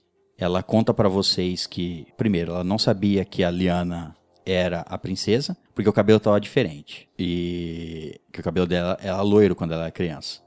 Aí ela comenta com vocês que talvez a mudança de cor dos cabelos então tenha sido causada pela criatura dentro dela. Alguma coisa que tornou o cabelo naturalmente dela naturalmente dela daquela cor, porque ela contou pra vocês que era natural o cabelo dela. Ela nunca tinha pintado, no caso. Certo. É, então, depois que ela descobriu que a Liana era. um- se deu conta de que a Liana tinha uma criatura, depois que o rei contou, contou tudo o que aconteceu lá, das tatuagens e tudo mais, ela se lembrou da tatuagem de, de árvore que, ela- que tem nas costas, então reconheceu ela como sendo a Liana, a princesa. Então, quando Gildor contou que Ravengar levou ela, é, ela conta pra vocês que Ravengar foi quem atacou o reino de Eren, o reino dos elfos, que foi ele que atacou quando estava tentando achar todas as criaturas dentro dos seus hospedeiros, no caso. então foi ele que atacou a vila, atacou o reino de Eren, ele que acabou ca- causando a morte dos pais da Liana, porque ele estava atrás da criatura dentro dela. E que da- depois daquele dia, ele não viu mais Liana. Liana provavelmente foi entregue. Ela nem sabia, ela não tinha certeza para onde Liana tinha sido levada. A filha, a única filha viva dos, dos, dos reis. É, que provavelmente ela foi levada para. Foi entregue. Ela viu a menina sendo entregue para provavelmente conhecidos dos pais dela. Mas depois ela não sabia para onde ela tinha ido. Então ela não tinha conhecimento da, da onde estava ela. E que talvez ela tenha sido levada para longe para ficar mais segura e longe da, da, de Ravengar. E vocês contam que conheceram Liana em outras terras, mais ao norte e tudo mais, então ela foi levada para bem longe para ela ela conta que a Liana já contou para vocês que a vila dela é pro norte, então ela foi levada para bem longe, provavelmente para ficar longe do Ravengar. E nessa história que ela conta para vocês do ataque do Ravengar em busca da, da criatura que estava dentro da Liana, ele disse que também estava em busca da criatura que estava dentro da irmã da Liana. E aí que vocês ficam de novo chocados com o fato de saber que a Liana tem uma irmã, ou pelo menos tinha. Ela conta a- quase a mesma história que o Ravengar contou, do, de que a irmã da Liana se ofereceu para uma das criaturas ficar dentro dela, ela adoeceu, a criatura começou a tomar conta da, do corpo da irmã da Liana, e que os pais foram obrigados, junto com ela, a criar uma magia de. magia mais poderosa e, enfim, serra, é, é, selar a criatura dentro dela, dentro do corpo dela, sem transferir para ninguém e, infelizmente, provavelmente matando a, a se ela já não estivesse morta por causa da, da besta ter dominado ela, é, depois dessa magia não teria como ela estar viva, porque ela ficou, enfim, presa num cristal. E se Ravengar levou Liana, é porque ou ele quer as criaturas dentro dela, ou ele quer libertar a criatura que está dentro da irmã da Liana, ou do corpo da irmã da Liana, que foi selado. E que só a Liana pode é, desfazer o selo. E que provavelmente Ra- Ravengar só quer o poder, da, da- o poder delas. Mas, é, então o Ravengar tem agora as duas irmãs, que cada uma tem um- uma criatura. É, na verdade, Liana agora tem duas, não é? Segundo o Gildor. Ah, sim, agora A de ela, Lice está dentro dela. é, ela absorveu da Lissa. E o que, que ele pretende com todas essas criaturas? Ele quer planejar destruir o mundo? Ah, o que ele sempre disse, vingança. Mas ele anda atacando até os da própria espécie. Isso não, não, não, faz sentido pra mim. É, ele ataca as, as vilas que tenha pessoas com criaturas, não é? Ele quer as criaturas. E se tentam proteger, porque já conhecem a fama de Ravengar. E se tentam proteger alguma dessas pessoas, é, provavelmente ele vai contra. Eu espero que a, a Liana consiga fugir dele, mas a gente precisa ir, a- ir até ela. É, mas uma pergunta. Já que ele tem. possui criaturas do lado dele, tem, tem alguma forma da gente conseguir contra-atacar ele? a Elnora fala: Bom, é, eu estamos com um plano, na verdade. Eu sei agora onde Ravengar está. Ele provavelmente, se ele levou Liana, ele está atrás de trazer de volta ou libertar a criatura que está na irmã dela. E a irmã da Liana está em Elren, a antiga cidade élfica. Então, eu tenho que levar vocês até Elren antes que ele desperte a criatura que está adormecida na irmã de Liana. Senão, ele terá muito poder se ele conseguir controlá-la. E se ele não conseguir controlá-la, também teremos um problema. Então vamos rápido, não podemos perder tempo. E por que ele ficaria tão poderoso com mais essa criatura? É, essa é a criatura que começou tudo. É a criatura mais forte, vamos dizer assim. Ela que infectou todas as outras criaturas. E ela que está na irmã da Liana. E como essa garota se chama? Nunca ouvimos falar sobre ela. O nome dela é Norevendel. Depois de vocês fazerem essas perguntas, o, vocês veem o, o rei Kerlan, ele começa a falar e ele fala assim: Bom, é, eu, nós vamos atrás da, de Ravengar. Eu vou me vingar do que ele fez com a minha filha e de tudo que ele está causando. Na verdade, é por isso que estamos aqui. Depois que Gildor nos contou, é, Gildor nos contou o que aconteceu com vocês. No dia seguinte, de manhã, recebemos um pombo vindo de Firel. E nele havia. A mensagem era de um tal general de. O nome dele é Gart. E ele estava perguntando. Bom, na mensagem dizia que vocês estavam presos, acusados de ten- atentar contra a rainha. E. Enfim, ele queria. Ele queria a minha confirmação de que a história de vocês era real ou não. E solicitou a minha presença. Solicitou falar comigo pessoalmente. E é por isso que eu estou aqui no meio do caminho. É, ele, na mensagem, disse que vocês seriam executados manhã- no dia seguinte, então que eu fosse o mais rápido possível para Firel. E foi nisso que Gildor e alguns elfos guerreiros que Eonora trouxe da vila é, ajudaram a levar Gildor até o reino o mais rápido possível e para tentar soltar vocês. E é por isso que estamos aqui no meio do caminho. Mas eu estou indo em direção a Firel. Eu vou explicar tudo, inocentar vocês e pedir ajuda ao reino de Firel para nos ajudar a guerrear contra Ravengar. O reino de Harven já nos, nos confirmou sua ajuda. Eles, vão- eles vão nos ajudar também com tropas. E eu vou pedir ajuda a Firel para que todos podemos ir contra Ravengar. Não, é melhor o senhor não ir pedir ajuda a Firel. Por que não? Porque aparentemente o novo rei deles, ao que tudo indica, ele é um aliado de Ravengar. Pois Mas é, como vocês sabem disso? Que vocês ouviram alguma coisa?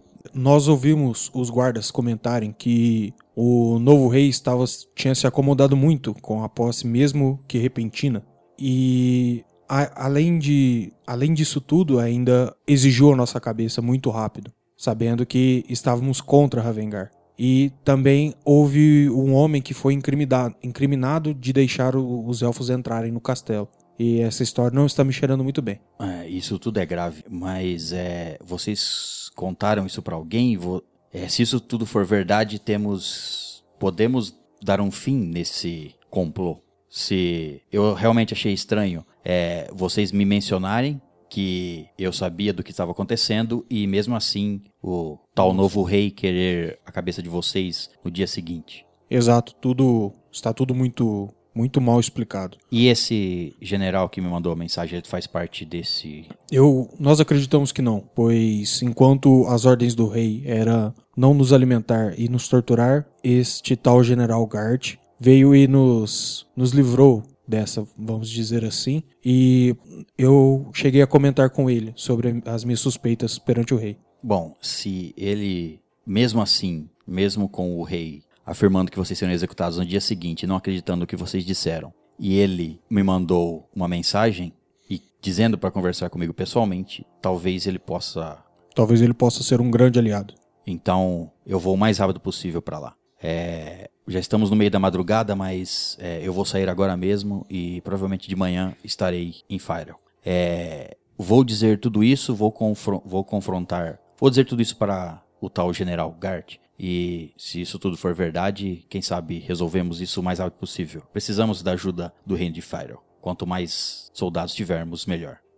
Nisso, o, o rei, ele conta do plano, ele vai lá falar com, com Firel. E vos, ele vai tentar reunir tropas para vocês se prepararem para os próximos dias. É, ele sai logo é, à noite mesmo, de madrugada, para ir em direção à Fire para chegar lá durante o comecinho do dia, para tentar esclarecer tudo. Não sei se eles sabem a, da fuga de vocês, etc. E ele vocês sabem do plano que é, é ele vai tentar reunir o, o, o, exército de Fyro também, e os três exércitos vão se reunir perto daquele local de onde vocês estão nos próximos dois ou três dias. E então, a partir desse ponto, vocês vão em direção, guiados pela Eunora, é, o exército vai em direção à cidade antiga dos, dos elfos. Certo. Nisso, a Eunora diz que vocês têm que ir o mais rápido possível para tentar evitar que Ravengar desperte a todas as criaturas e, a, enfim, tenha elas sob controle. Então, é ao mesmo tempo que você, que o exército, quando o exército estiver pronto para partir, vocês vão formar um grupo para partir na frente. Ela ela conhece onde fica Elren, o antigo, a antiga cida, a cidade, e ela é, ensinou o caminho para os elfos que ela confia, que são esses, esses três guerreiros que fugiram, ajudaram vocês na fuga. Então o plano vai ser, depois que o exército estiver reunido, vocês vão na frente para tentar é, se infiltrar. É, Eonora conhece o, o, local e ela vai tentar uma forma de vocês se infiltrarem para ou tentarem falar com Liana antes que ela faça alguma coisa, ou tentar descobrir o que ela está fazendo lá realmente. E para vocês tentarem impedir o que quer que seja e chegarem vocês diretamente até Ravengar. É, por isso vocês vão tentar entrar escondidos em Eren e vocês vão agir quando vocês escutarem os exércitos combatendo. Então, eles vão. Eles precisam combater os exércitos de Ravengar, e ao mesmo tempo isso vai causar uma distração para que vocês possam, se conseguirem se infiltrar, chegar mais rápido até Liana e, enfim, impedir que tudo aconteça. É, a Eonora fala pro Shiro que vai ensinar para ele a magia de, de selar é, a criatura da mesma forma como a irmã da Liana foi selada, para que para que se caso, porque se vocês matarem o Nirtoniel ou o Ravengar, as criaturas se libertam. Então, talvez não haja tempo para derrotar eles, a ponto de não conseguirem mais lutar, e vocês transferirem as criaturas deles para quem quer que seja. Então, o mais fácil seria prender eles da mesma forma que a, a irmã da Liana foi presa. Então ela vai ensinar você, Shiro, a usar. Ela vai te dar dois pergaminhos e ela explica para você que esses pergaminhos são muito difíceis de fazer, essa magia é muito difícil, ela geralmente precisa de mais de dois ou três magos de poder elevado para fazer essa magia funcionar. Mas ela vai te dar esses dois pergaminhos que ela vem produzindo há um bom tempo, há anos, no caso. É, e ela diz para você que esses pergaminhos estão como se fosse uma garrafa e eles estão quase cheios até a boca. Então, eles ainda vão precisar de um pouco da sua magia para funcionarem, os dois pergaminhos. E ela só conseguiu fazer dois. Provavelmente para você prender. É, que ela sabe é, Nirtoniel e Ravengar que tem criaturas. Então, ela tem dois pergaminhos e vai, você vai precisar guardar um pouco da sua magia para usar para ativar esses pergaminhos para prender provavelmente Ravengar e Nirtoniel. É, no caso, o Shiro faz a pergunta pra Eonora. É, mas, Eonora, numa situação em que eu precise usar a magia pra selar, em quem eu selaria? Ravengar e Nirtoniel, provavelmente. É, então, depois de esclarecido o plano, no caso vocês vão tentar interceptar Ravengar e a Liana e impedir que ele faça, que ele liberte a, a- essa criatura mais poderosa, e eles vão reunir o exército para ir junto. A Eonora vai guiar o exército. É, nisso se passam mais ou menos três dias, exatamente como o, rei tinha dito. É, nesse meio tempo, o rei vai até lá, tem a conversa com o Gart. é, ele volta naquele mesmo dia, à tarde. E depois de um tempo, é, os exércitos de Fyro vêm se juntar de vocês, aos de Darlan, e juntamente com os- o exército de Harven. É, e o rei conta pra vocês que eles, com a ajuda de, Gar, do- de Gart e, e- interrogando alguns soldados próximos ao novo rei, eles descobriram a, a farsa do novo rei. O, o novo rei acabou é, se entregando, se contradizendo em algumas coisas e, portanto, o rei de Fyro foi deposto. O, o primo da Selene foi é, deposto e subiu um novo rei para tomar conta enquanto isso e, e ele cedeu ajuda a Darlan, enfim. Então, parte do exército de Fyro se junta com, com você, é, ali para ir em direção à Floresta da Grande Árvore.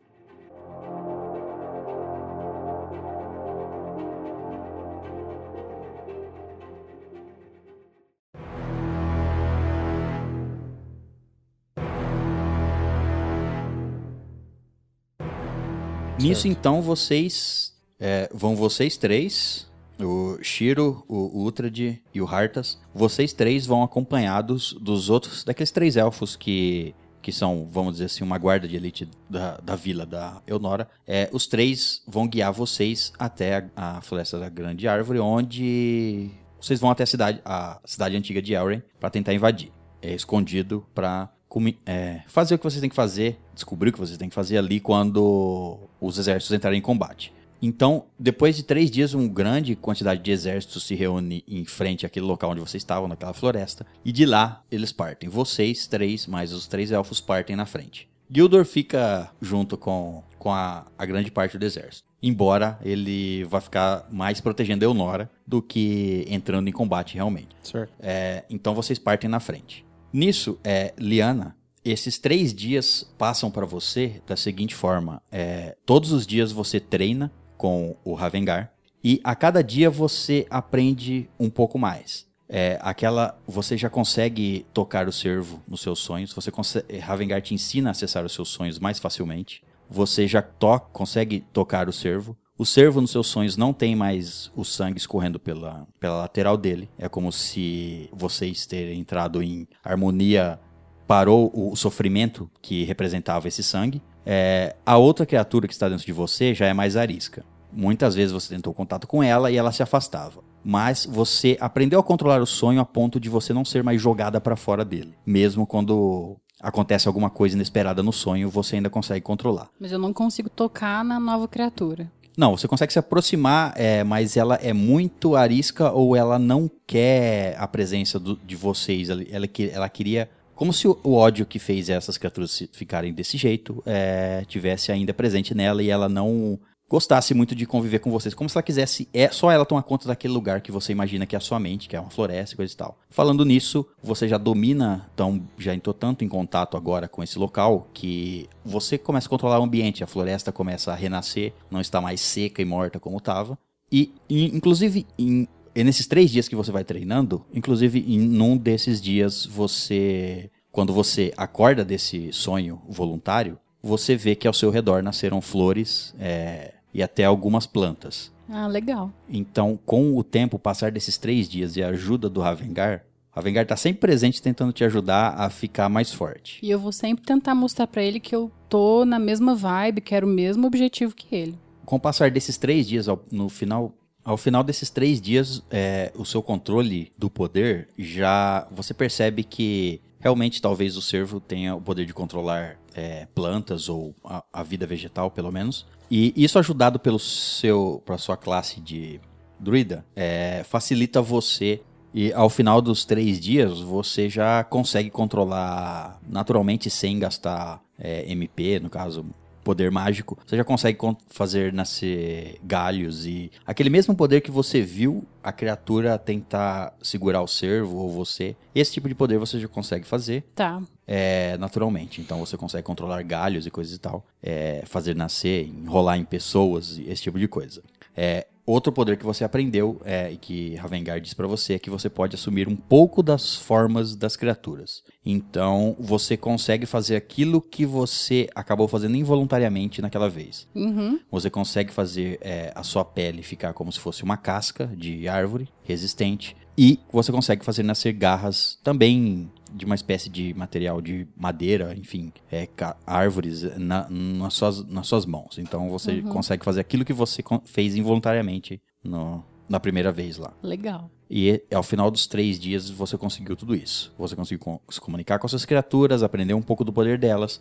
Então, é, esse tempo passa para ambos os lados. E depois de quatro dias, contabilizando o tempo que vocês andam por dentro da floresta, porque a floresta é enorme, então vocês passam pelo menos um dia andando em direção, dentro da floresta, em direção à, à cidade antiga de Elren. É, vocês é, conseguem, é, com a ajuda dos três elfos, se esgueirar por esses, por esses locais e os elfos levam vocês, indicados pela Honora, por na direção do lago, aquele lago que tem atrás do castelo. É beirando esse lago que vocês é, acham um local mais fácil de chegar até o castelo. É, vocês encontram no caminho alguns guardas élficos, logicamente, patrulhando ali em cima das árvores e tudo mais. Mas, é, vamos dizer assim, os três elfos lá, ou os, os elfos da Elnora, é, já tinham patrulhado e descoberto o local, visto como é que é. Então, eles meio que sabiam onde, onde os guardas que ficavam vistoriando ficavam, no caso, em cima de, de árvores, logicamente, que é mais fácil para se esconder.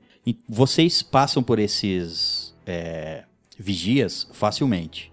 Vocês estão chegando escondidos, é, vocês veem, sabem onde eles estão, então é mais fácil para vocês. Vocês atiram flechas ou, enfim, usam dos seus poderes, tanto o mago ou o Hartas, arremessando as suas adagas. É, o fato é que esses é, vigias são facilmente abatidos e vocês conseguem, enfim, chegar até aquela praça principal, aquele local circular em frente ao castelo, onde estaria Liana e Ravengar. Quando vocês estão olhando essa praça principal, ela tá, como eu já descrevi para Liana quando ela viu al- algumas vezes, ela tá repleta de soldados élficos ali treinando, parece que é o local onde eles treinam, em frente ao, ao castelo. É, E vocês estão ali já com- seguindo o plano, que era chegar o mais perto possível e é, esperar o ataque do exército, que vocês sabem que está vindo, para então criar uma distração para vocês conseguirem entrar. Não demora muito para isso acontecer.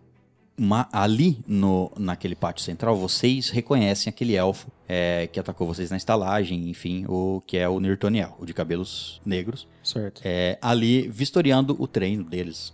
Quando o barulho de combate começa para dentro da floresta, quando tudo começa o combate, vocês vê aqueles elfos, logicamente, parar o, treinamento e pegar nas suas armas e, e correr em direção para ver o que está acontecendo. Já vem gritos de outros elfos daquela direção dizendo que está tá acontecendo um ataque. É, imediatamente, é, Nirtoniel ordena que os exércitos é, se coloquem em guarda e partam em direção ao que está acontecendo. Que provavelmente deve ser um combate, um ataque de alguma forma. é, e ele vai falar com Ravengar sobre o que está acontecendo. Então aquele pátio é, é praticamente esvaziado em pouco tempo pelos elfos que partem em direção ao combate lá do- do- dos exércitos. E nisso, Nirtoniel fica ali um tempo parado, olhando todo mundo em direção. Quando ele se vira para ir em direção ao, ao castelo, ele tá andando na direção, ele tá de costas para vocês. Não, eu vou atacar então. Então, Antes dele ter qualquer coisa, eu vou. é, ele tá indo em direção ao castelo. É, eu vou arremessar uma adaga, tentar acertar a cabeça. Tá, joga um dado. 17. Bom, é, você consegue arremessar o- a sua adaga em direção a Nirtoniel, que tá de costas. No momento que a adaga ia atingir ele, é, Nirtoniel se vira e esquiva da adaga, como se tivesse percebido que ela estava vindo na direção dele. Ele se esquiva e olha em direção de onde vocês estão e puxa a espada dele. Aí ele grita em direção a vocês: Vocês vieram morrer, seus merdas! Me enfrentem como homens. Eu, então, eu vou sair correndo pra cima dele e vou, já vou tacar duas adagas antes de chegar perto dele. Então tá, tá. Arremessa as adagas. 19 e 18. Ah, ok. É, as suas adagas é, são bem arremessadas e ele não tem muito tempo. Ele tirou a espada, mas as suas adagas são mais rápidas do que ele. Ele se protege com a mão, mas toma as duas adagas no, no antebraço esquerdo dele. Assim que o Hartas lançou a- as adagas dele, na hora eu já acendi as minhas runas e usei a mãos, flame- mãos flamejantes. Tá, joga o dano. Bom, deu 14. Bom, você. O Harta jogou as, as duas adagas, ele defendeu com o antebraço esquerdo, a- a- no braço direito tá a espada longa dele, e nisso, é, quando ele tava se protegendo, porque as adagas foram em direção cara, ao rosto dele, ele se protegeu, quando ele abaixa o, o antebraço, você já lança as- a- essa onda flamejante na, na direção dele, ele se protege também, mas ele é chamuscado, ele toma o dano. E eu parto pra cima enquanto as chamas ainda estão acesas e com o meu escudo na frente pra ir protegendo. E a minha espada já foi desembanhada da, do meu escudo. Aí quando eu percebo assim entre as chamas ele, eu já dou um, um golpe cortante de lado. Você é, joga pra ver se você acerta. Deu 15. 15. Você consegue acertar o golpe nele. É, ele tenta se proteger com a espada, mas foi tudo. O ataque de vocês três foi meio que combinado. É, o Harta jogando as adagas, o fogo e você vindo logo na sequência. É, ele toma os três ataques, ele se afasta num, num salto pra- é, para trás. É, ele se afasta é, com o braço sangrando, o braço dele tá bem danificado. Ele tomou os três ataques, foi naquele braço é, no antebraço esquerdo. Com a mão direita, você vê que ele aperta a, a espada longa que ele tem e ele começa a ficar nervoso olhando para vocês três e ele fala assim: Eu não vou brincar com vocês três, seus vermes. É, ele, ele, segurando a espada longa dele, ele joga a espada longa dele no chão e ele começa a ativar o, o, o poder da criatura que está dentro dele. Você vê ele começar a ganhar tamanho, é, ficar cada vez maior. E ele ganha músculos e é, a parte de cima dele, você vê a- as pernas dele, é, se transformam como. parecem pernas de. de um quadrúpede, você, é, de um cavalo, enfim, qualquer coisa desse tipo. Só que a parte de cima dele parece a de um urso. É essa mistura estranha dessa criatura que ele se transforma. As patas traseiras. É como se fosse um minotauro, só que a parte de cima é um. aparenta ser um urso. É um mino-urso. Vamos dizer que seja isso. É, ele se transforma nessa criatura que é, rasga o, a, a roupa que ele tá vestindo, né? A, a- armadura dele, parte da, a parte da armadura do peitoral dele cai no chão. é, e ele tá grande, transformada nessa criatura. E ele tenta dar um ataque com a mão dele, que agora tá enorme, no caso, transformada como se fosse uma pata de um urso. E ele tenta dar um golpe pra tentar acertar vocês três, num, num movimento só. Bom, e como eu tô mais perto, eu já levanto, tipo, o mais rápido possível meu escudo pra tentar segurar o ataque. É você que tá mais perto, né? Sim, na verdade. então, é. É, ele tenta acertar o ataque então em você. É, eu vou jogar aqui o ataque. 16. É, ele consegue acertar o ataque em você. É, você tenta colocar o escudo na frente, mas aquela mão enorme de daquela criatura é, bate em você. Ela, ela absorve um pouco do dano que ele ia causar em você se pegasse. É, se você não tivesse cheio. proteção, é, se pegasse em cheio. Mas você toma. e Você toma 12 de dano. É, nisso, é, ah, eu, vou, eu vou partir pra Liana e Ravengar. Durante o treinamento que você estava fazendo ali com o Ravengar, é, enquanto os seus antigos amigos chegam naquele círculo da Praça Central, é, você e Ravengar são avisados por um soldado que chega até aquela aquele pátio lateral onde vocês estão treinando e ele avisa você, ele avisa o Ravengar que é, ele só olha pro Ravengar e fala, é, eles chegaram, É, trouxeram o que o senhor mandou trazer. E o Ravengar olha pra ele, aí ele faz assim com a cabeça, acena com a cabeça, dispensa ele, e aí ele olha pra você, Liana, e fala assim: é, eles trouxeram o corpo de Lissa. E ele fala isso pra você.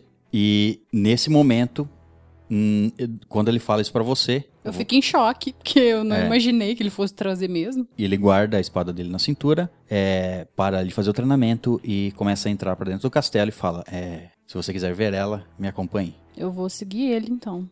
Nisso, quando você, você, Eliana, você e Ravengar estão indo em direção aonde o, guar, a- aonde o guarda disse. Bom, o guarda disse que o corpo estava ali. Ravengar provavelmente já sabe onde o corpo vai ser colocado. E ele leva você em direção àquela porta que desce pro local onde tá o corpo da sua irmã. Aham. Naquele mesmo local. É, estão indo em direção a essa porta é quando você vê o- alguns soldados trazendo numa uma espécie de maca, né? Como se fosse não é a maca, mas é o mesmo local, a mesma local onde o corpo de Lissa foi colocado lá na- no velório lá em, em Darla. Então, provavelmente nesse meio tempo, nesses dias que se passaram, nesses três, quatro dias que você está aí, um grupo foi até Darlan e conseguiu invadir Darlan, que é invadir provavelmente na surdina e recuperar o corpo de Lissa. No ponto que Darlan, a esse ponto, já não tem mais aquela quantidade de exército que estava se reunindo para vir em direção à, à batalha aí na floresta. É, você vê o corpo dela ali, coberto com um, um pano. Mas eu vou me aproximar pra ver se é realmente o corpo dela. É, as portas já estão abertas, eles estavam indo levar ela lá para baixo. Vocês se encontraram bem na porta. É, você vai puxar o pano? Vou puxar o paninho. Quando você puxa o pano que cobre ela, você vê que é realmente. Você vê que é realmente lisa e aparentemente o corpo dela não entrou em decomposição. É, provavelmente você imagina que por causa da, da magia que esteve dentro dela todo esse tempo. Aham. Aparentemente o corpo dela continua como da última forma que você a viu. É, tanto é que na, na última vez que você viu ela, você fez, é, usou sua magia de druida e que você fez nascer flores é, no, onde ela estava deitada. Você se indaga se, se é por causa da magia que estava dentro dela, da criatura que estava dentro dela, ou talvez a influência da criatura que já estava dentro de você, as duas criaturas já estavam dentro de você, quando você fez a magia de criar flores ao redor dela.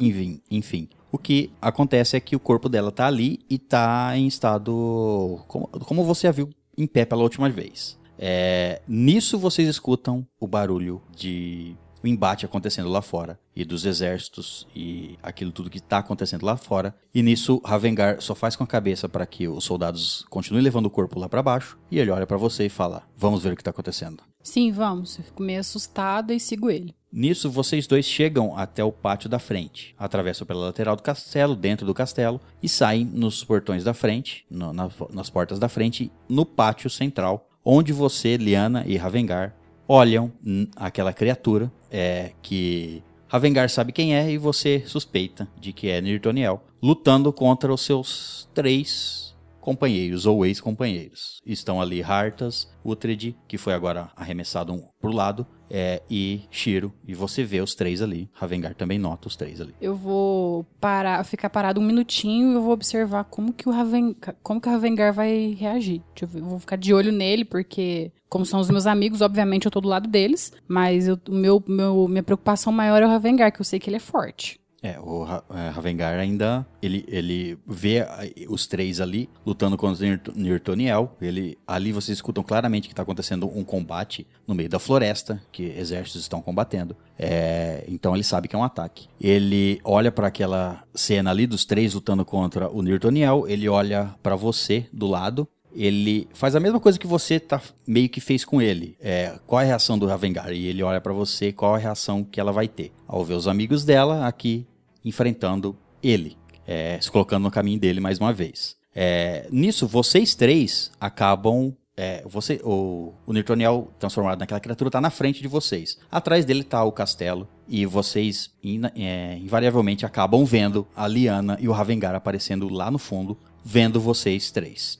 Lembrando que os outros três elfos que guiaram vocês até aí, eles se juntam ao combate que está acontecendo lá. E eles acabam é, se metendo no meio do combate que está acontecendo pra lá. Então estão só realmente vocês três versus o Nirtoniel e mais a Vengar e Liana ali no fundo. Vocês veem a Liana, vocês falam alguma coisa ou fazem alguma coisa. Liana, o que você está fazendo ao lado desse miserável? Eu não vou responder. Eu tô com, com minhas armas de treinamento junto comigo? Não. Tá, é, o, durante esse tempo que você passou aí, o, o, o Ravengar perguntou qual a, a sua arma que você usa. Ele já tinha visto você com arco, mas é, ele, e você tá com arco cedido pelo Ravengar. Uhum. Eu vou olhar pro Raven... Eu vou ignorar o que ele falou. Vou olhar pro Ravengar. Vou pegar meu arco e flecha e vou mirar na direção deles. De- Dos, amigos. É. Certo. Filha da puta. É, o, Ra- o Ravengar olha pra você fazendo aquilo. é, mesmo quando você pegou o arco e que você podia mirar nele, ele ficou meio que calmo, falando assim: É, você vai mesmo, tipo assim, olhando pra você, você aí viu você mirar pra eles, aí Ravengar olha pra você, é, Liana, e fala assim: é, Venha, não vamos perder tempo com eles. Nirtoniel cuida deles. Venha, vamos libertar a sua irmã. E nisso ele se vira pra ir em direção à entrada da, do, do castelo, esperando que você esteja vindo atrás dele. Tipo assim, você tá do lado dele, ele, ele fala isso e fala assim: Não vamos perder tempo, vamos logo libertar a sua irmã. E ele se vira e vai em direção à porta, esperando que você esteja vindo atrás dele. O que você faz? Eu vou só olhar pro, pros meus companheiros pra ver se tá todo mundo bem, se não tá ninguém machucado. É, lembrando que agora é, ninguém está olhando pra você. Não tem problema, eu só vou conferir e depois eu vou seguir o Ravengar. Certo. Então você segue a Ravengar pra dentro do castelo. Vocês três veem a, a Liana é, aponta o arco pra vocês. Vocês escutaram Ravengar, você principalmente, de você escuta que Ravengar disse pra é, vamos. A frase que ele disse, que ele tá indo em direção ao corpo da é, irmã da Liana. Então vocês sabem é, que a Liana tá sabendo pelo menos de parte da história e, e eles estão indo pra lá. Mas na frente de vocês tem Nirtoniel. Ravengar e Liana adentram o castelo. É, o, o Uhtred tomou um ataque, ele tá à direita dele, né? É, o Uhtred tomou um ataque com a mão direita, Então então, ele tá ele foi esquerda- jogado à esquerda do Sim, cara. é a minha direita, no caso, né? Isso. Eu Você vou- está de, a- é, vocês três estão de frente pro Neutroniel, só Uhum. que olhando pro Neutroniel de frente, você está à esquerda dele, o Uhtred à direita e o Shiro no, No meio. centro, só que mais recuado. Certo, eu, vou abrir mais e ir pelo lado dele e vou gritar pro Uhtred que ele sabe que a gente tem que atacar junto, porque ele é muito forte. É, nisso o E eu vou em dire... eu olho pro meu braço, vejo que tá machucado, só que eu só mexo assim, vejo que tá tudo bem e ainda consigo lutar. Eu já vejo é, o Hartas acenando pra mim e eu já, já vou é, atacando pelo, pelo outro flanco dele. certo. Bom, e eu vou correndo pela esquerda pra atacar ele e dou sinal pro Uhtred também. Você vem para um lado e o Uhtred pelo outro. Isso, é. É, e eu vendo que eles já, já estão indo pelos lados, eu vejo que o, que o bicho tá tentando focar um dos dois. Na hora eu já uso a minha magia pra fazer um globo de luz na frente dele. Você casta um globo de luz na, na cara do, da Isso, criatura. pra Boa, boa, boa. Secar, cegar ele. É, então é, ele tava indeciso pra qual lado. Ele viu que tá- os dois estavam vindo na direção dele, o, o Uhtred e o Hartas, e nisso o Shiro usa a magia de globo de luz, ele fica cego, é, mas ele sabia da direção onde estava vindo um ataque, ele tenta, é, cegamente mesmo, dar uma patada na direção do Hartas. Certo. Eu vou jogar o dado aqui com penalidade. É, errou, errou o ataque. Ele erra o Certo. ataque em você, ele tá cego, ele tá. Deu um ataque a esmo. Ele erra o ataque em você. Né, é, nessa hora eu falo agora. É, eu vou, eu vou esquivar, como eu esquivo do ataque dele, eu, eu passo por ele, corro em direção ao Uhtred, que ele já me dá o sinal, e eu pulo no escudo dele. Aí eu arremesso ele pra cima com tudo. Aí no momento que eu jogo o Hartas pra cima, a, a minha espada que tava por trás do escudo que eu tava escondendo, eu dou um golpe. É. Um golpe lateral na, na, na costela dele com a minha espada. Certo, você jogou o, o Hartas pra cima. E já aproveitei pra escudo E ataca a lateral do, do Newtoniel transformado é, com pela uma es- criatura. estocada. Isso. É, pode jogar seu dano, porque não vai ter esquiva. Deu 23. Ele toma em cheio essa, essa estocada sua na lateral. E nisso o Hartas tá sendo arremessado pra cima. E você faz o quê? Bom, eu vou aproveitar que eu tô no ar, eu vou arremessar minhas duas adagas envenenadas, e assim que, que elas acertar, a hora que eu cair, eu vou tentar cravar as, as que eu uso na mão mesmo. Certo. É, você arremessa então as duas adagas nas costas dele e desce Isso. com as outras duas que estão Tá na sua pra mão. cravar, pra dar o máximo de dano É, que eu conseguir. Bom, você acerta. é, pode jogar o dano das suas adagas normais. Bom, somando das quatro adagas, deu 34. Certo, um bom ataque, né? Jogou. É, deu quatro ferimentos nele, dois arremessos e, um- e duas que você desce cravando. Exato, e eu vou ficar ali nas costas dele. Ah, você fica preso nas É, eu vou ficar cravado Tá, ali. você crava ali em direção, é, na, região da- das costas, perto do pescoço dele. Isso. É, ele é uma No criatura trapézio. grande, né? Ele é é, imagina você grudado nas costas de um urso enorme. Sim. E é quase isso que tá acontecendo. E você tá grudado nas costas dele. E ele tem, e ele urra de dor, né? E ele tenta é, alcançar você nas costas dele com a- as garras dele. Mas você, além de ser pequeno, você tá num ponto bem difícil de ele te alcançar. Tá, eu dou um gol e eu aprove- aproveitando esse momento que ele tá tentando é, arrancar o Hartas das, das costas dele, eu dou um golpe no joelho dele com a espada de novo. Tá, pode jogar o dano. É 20. Tá, você deu 20 de dano nele. É, ele tá tentando. Ele toma esses danos, ele tá tentando desesperadamente tirar o, o Hartas das costas dele. Ah, No momento em que o Ultred começa a desferir os golpes na- no joelho dele, eu já puxo o meu pergaminho e já começo a, a recitar a magia de aprisionamento. O pergaminho que a Honora deu pra você. Isso. É, nisso, a criatura começa a se debater com você nas costas dele. Ele consegue agarrar você, Hartas. Ele vai tentar, né? Te, te agarrar. É, joga um dado de esquiva aí. Soma com sua. Tirei três.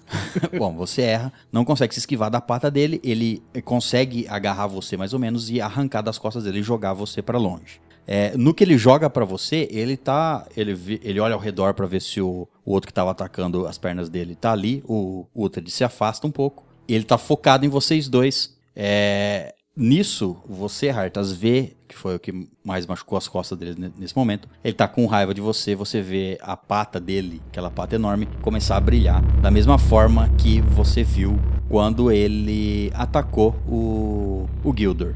Mas ele. Bom, o- ele não nota o Shiro, ele esquece do Shiro com esse tanto de ataque. E você consegue terminar de castar a magia antes que ele use aquela energia que ele tem na mão.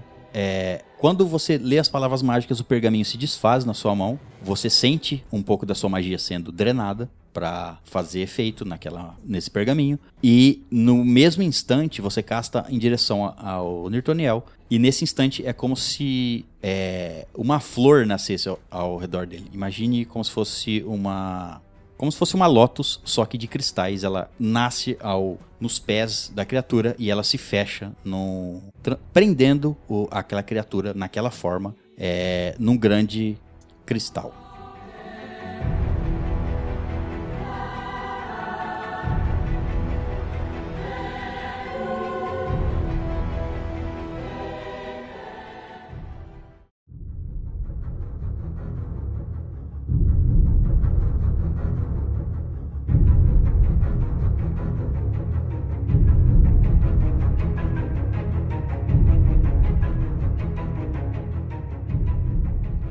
Nisso, Liana é, está seguindo Ravengar. Ravengar vai em direção àquela sala que foi levado o corpo de Lissa e onde está o corpo da sua irmã. Ele desce, ele sem olhar para trás, aparentemente ele sabe que você tá ali, porque você, da mesma forma que ele, consegue sentir a presença quando está perto de pessoas que têm criaturas dentro. Vocês começam a descer é, enquanto está acontecendo a luta lá fora, e vocês chegam àquele salão lá embaixo, que ele dá abertura para aquele lago, onde está a sua irmã presa num cristal e o corpo da Lissa colocado na lateral, perto de uma das paredes. Nisso ele se vira para você, você descendo, e ele diz: Rápido, toque o cristal, vamos libertá-la. Eu vou, eu vou tocar, mas eu preciso antes te pedir uma coisa. É, podemos tentar antes reanimar o corpo de Lissa? Eu estou preocupada com essa guerra que está por vir e talvez isso. Não, tem, não temos tempo para isso. Não temos tempo para isso. Você não está vendo? Os seus companheiros estão aqui. Eles não são mais meu- meus companheiros. Eu, Tudo bem, mas o exército que eles trouxeram junto está nas nossas portas. Eu preciso desse poder agora. eu sei, mas quando libertarmos essa besta, isso pode piorar muito as coisas. Porque serão duas batalhas. Eu estou dizendo para você libertá-la. Eu vou controlá-la. Faça isso rápido.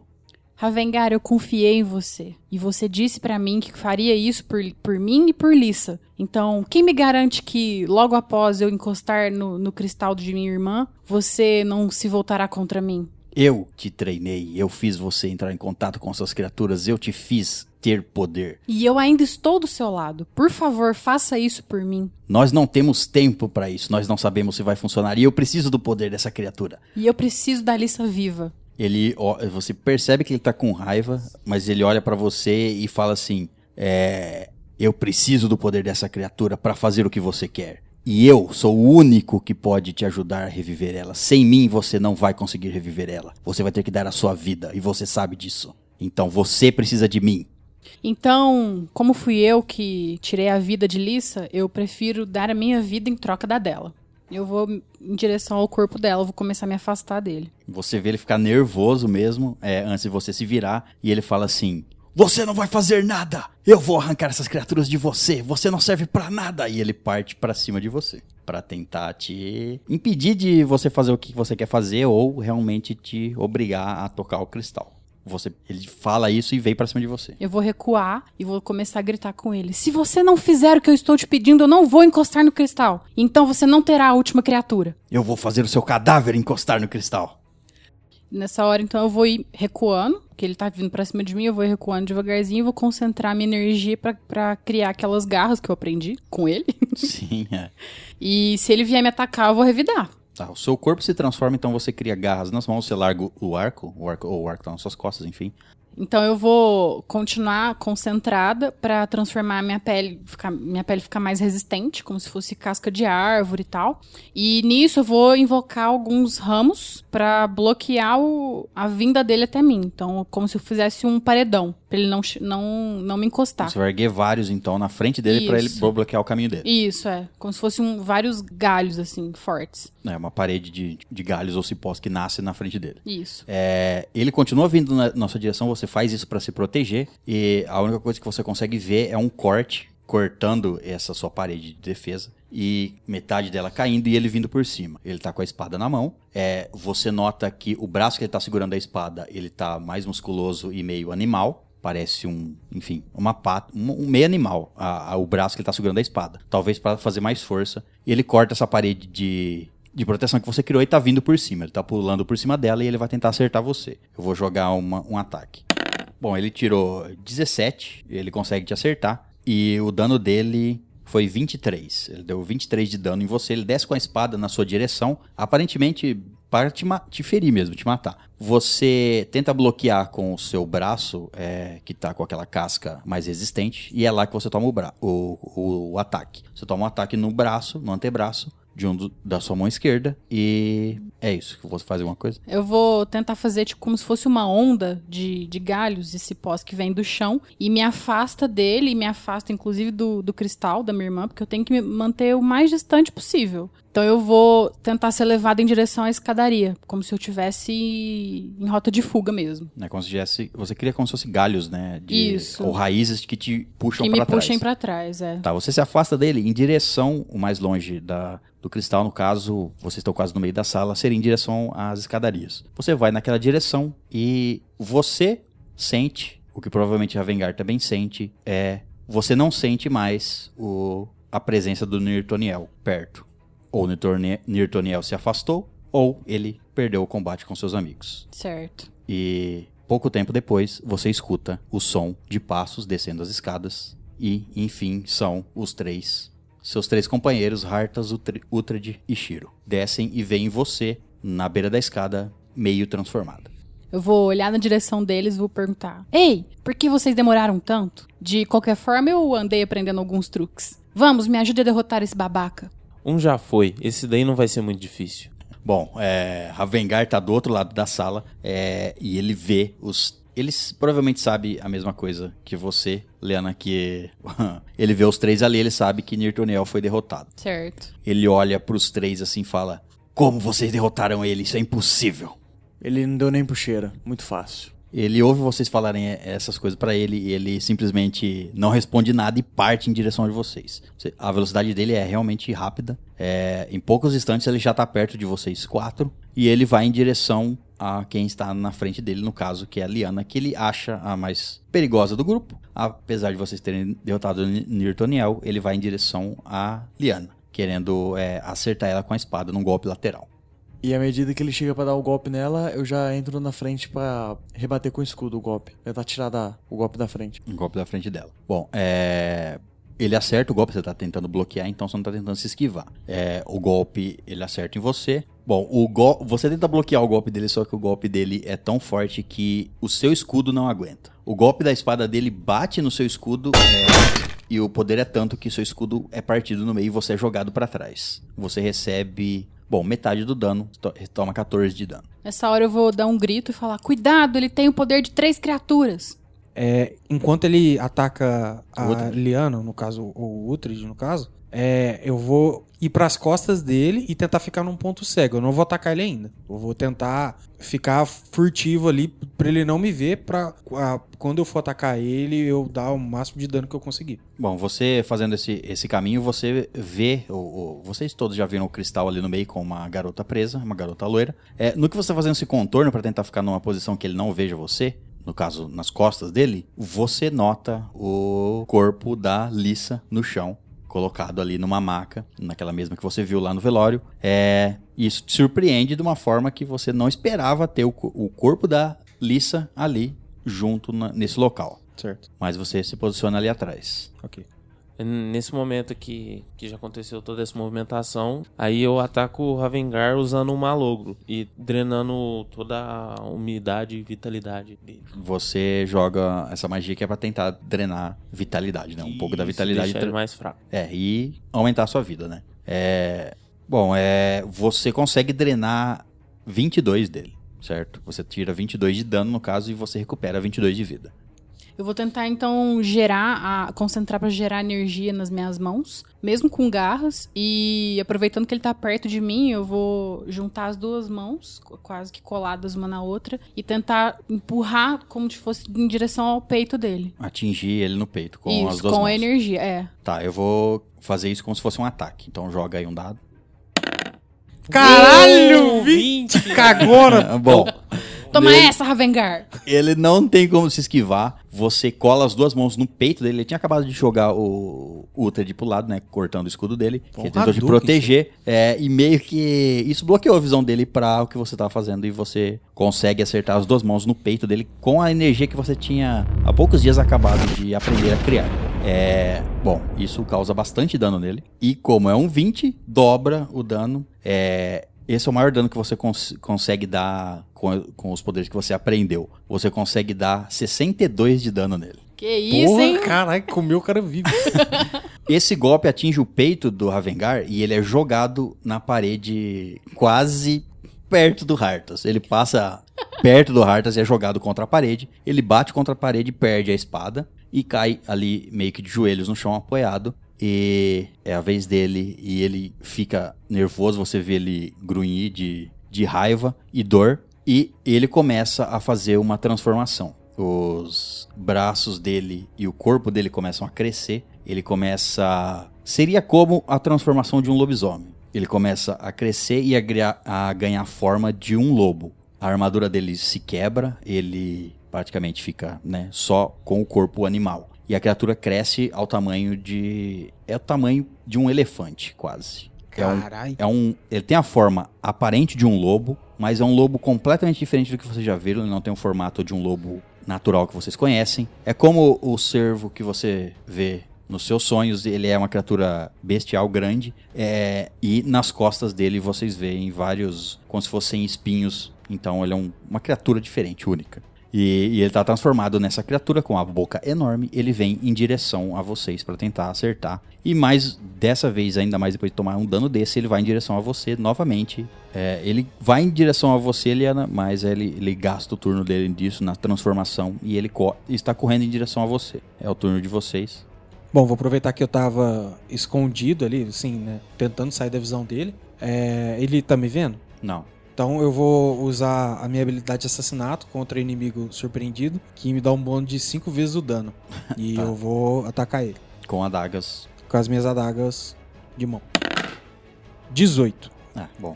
É- Ele é um bicho tão grande que não tem muito. Ele tem agilidade, mas é mais fácil de você acertar. Você acerta o golpe nele. Certo, e meu dano é de. Bom, é com um bônus aqui dá 42 de dano. Bom, você joga várias adagas em direção a ele. Cinco, pelo menos, né? Sim. Ou é um ataque furtivo você vai pular nas costas dele? É, o, o- o assassinato é pula e tenta atacar o ponto vital, né? Tenta ah, tá. o Então você tenta possível, é. com, a- com as da- com as adagas em mãos mesmo. Isso, você tenta é, cravar exato. nas costas dele. Você ataca e consegue esse dano massivo nas costas do, da criatura, do, daquele lobo gigante. E você, você faz esse golpe e pula, né? Sim, Pula eu- das costas dele. Exato. É, o que os outros vão fazer? Eu, na hora, já vou usar a minha magia de tempestade de gelo pra criar um monte de estacas e mandar um monte de estaca no- na direção dele. Na direção dele. Uma chuva de estaca de gelo. Bom, ele daquele tamanho você também não consegue, não tem como você errar ele. É, ele toma a sua chuva de, de estacas de gelo hum, praticamente na cara. É, lógico que ele se vira ali tentando minimizar o dano, mas ele toma aquilo, sacode a, a cabeça, você vê a cabeça dele ferida, mas ele não para o movimento dele de vir em direção a vocês, ou a Liana no caso. Eu parto pra cima dele pra correr e deslizar pela. Deslizar e dar um golpe na perna dele. Você corre então com sua espada, né? Você perdeu o, o escudo. Você corre, desliza e, e dá um golpe na pata dele. Bom, você acerta o golpe. 25 de dano. ele toma 25 de dano na- nas patas. É, mas o foco dele é a Liana. Ele tá tomando todos esses golpes, mas ele não para o movimento dele. Ele tá indo em direção à Liana. É a sua vez. Eu não vou tirar os olhos dele. E você falou que ele tá perto da parede, né? É, agora ele já tá no meio da sala. Uhum. Então eu vou fazer juntar mais cipós do, do chão e muitos, muitos, muitos mesmo, pra eles ficarem tipo grossos, como se fosse um, do- da largura de uma árvore, no formato de um porrete gigante, entendeu? E fazer um movimento de baixo pra cima, acertando ele, tipo como se fosse debaixo do queixo, assim, sabe? Você faz tipo um, um emaranhado de cipó. Um emaranhado de cipó, como se fosse um porrete grandão, mas aí em movimento acerta ele de baixo pra cima. Tá, surge meio que na frente dele, na direção que ele tava correndo em direção a você pra dar o ataque, a mordida, ele ainda tá correndo em direção a você. No que ele tá vindo na sua frente, você na- faz nascer esse, esse conjunto de cipós e galhos na frente dele que acertam o queixo da, da criatura, do lobo, que ele. Tamanho é o golpe que ele cai de lado. Ele cambaleia de lado, ele cai de lado, já pronto pra se levantar novamente. Mas ele tomou o golpe, é, pode jogar aí Deu 47. Bom, com todos esses bônus que você tá ganhando com esse poder, é, você causa esse- essa quantidade de dano nele e ele tá bastante ferido, mas ele continua se levantando e o foco dele é você, Leona. Ele ainda quer ou libertar as criaturas que estão dentro de você, matando você, e depois ele caça as criaturas de novo, ou ele quer só se vingar, não sei, ou te, te jogar contra o cristal que seja. Enfim, ele vai em direção a você, ele se levanta ali machucado, mas ele corre em direção a você e ele agora ele corre para na sua frente, é uma distan a distância não que ele possa te acertar com o corpo dele, e na boca dele ele começa a gerar uma energia uma energia que vai se formando como se fosse uma bola e ele atira um, um raio, vamos dizer assim, uma bola de energia pelo focinho que ele gerou na frente, na sua direção. É, você tenta se esquivar, joga esquiva. Eu tirei 3. Nossa, meu foi Deus. realmente baixo. É, o- você não consegue se esquivar daquela bola de energia que vem na sua direção e você toma aquilo no peito. Você, você tenta se proteger com as suas mãos de garra e, seus, e sua pele de árvore, mas você é arremessado com aquele golpe no seu peito e você toma 83 de dano. Ô, louco! É, foi o ataque mais forte dele. Na verdade, isso quase te mata. Porque você já tomou um, um dano, tudo bem que a sua vida tá mais elevada agora com esse poder, mas os seus bônus de vida, mas você é arremessada contra a parede da, da estrutura. Você toma aquele impacto, é, vo- você sente muita dor, você tem vários cortes na, na- onde você tentou se proteger com os braços e na região peitoral mesmo, você tem vários cortes, você tá be- bastante ferida. E você não cai desacordada, mas você tá muito mal, você tá sangrando ali, tá mal. É, nisso, o Ravengar, transformado naquela criatura, que parece um lobo, ele caminha lentamente na direção de você depois de dar aquele ataque como um predador indo em direção à presa já abatida. E ele começa a caminhar em direção a você e mesmo naquela forma monstruosa, ele consegue falar. E ele fala: é, nem que eu tenha que arrancar as criaturas de você, mas vocês não vão sair daqui vivos. Eu não consigo me levantar. Não, você não consegue se levantar. É, nesse momento eu já, eu já começo a, a conjurar a magia. Eu já tiro o pergaminho e já começo a conjurar a magia enquanto ele vem se aproximando. É, é bom que ele tá andando devagar. Ele tá em direção à Liana. Ele não tá vendo você ali, Shiro, do lado. Ele tá, ou tá ignorando e você tá lendo o pergaminho é, baixo, mas tá lendo. E ele tá, continua indo em direção à Liana. Eu, pra proteger, pra ele não conseguir chegar nela, eu entro na frente dele e fico protegendo ela com a, Com a sua espada. com a minha espada. Você se coloca no caminho, então, entre ele e a Liana. E eu vou, vou seguir a mesma coisa que o Uhtred fez. Eu vou tentar bloquear o caminho dele bloquear ali. o caminho para que ele não mate ela. Isso. É, vocês fazem isso e ele levanta a pata dele enorme de, de lobo e ataca os dois. Num golpe só, ele consegue acertar vocês dois. Tá? É, com o número que eu tirei aqui, ele acerta vocês dois é, e joga vocês dois pro lado. Os dois tomam 25 de dano.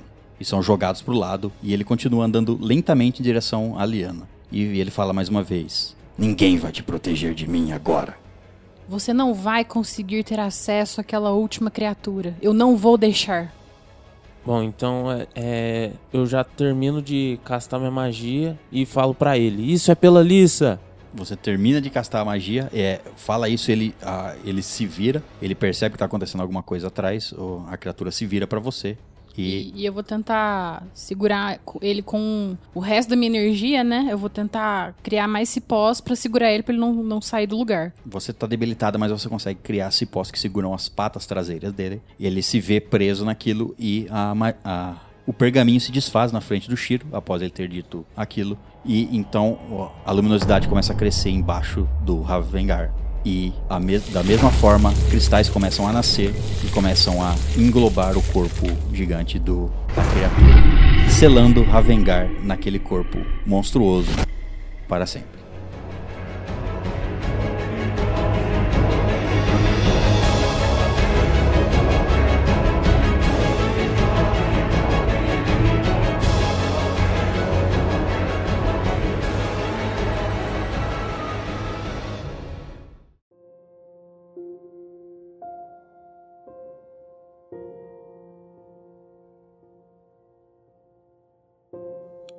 Nisso, é, você, é, Liana, não sente mais a presença de um- uma outra criatura ali na sala. Ravengar está realmente preso ou morto, definitivamente.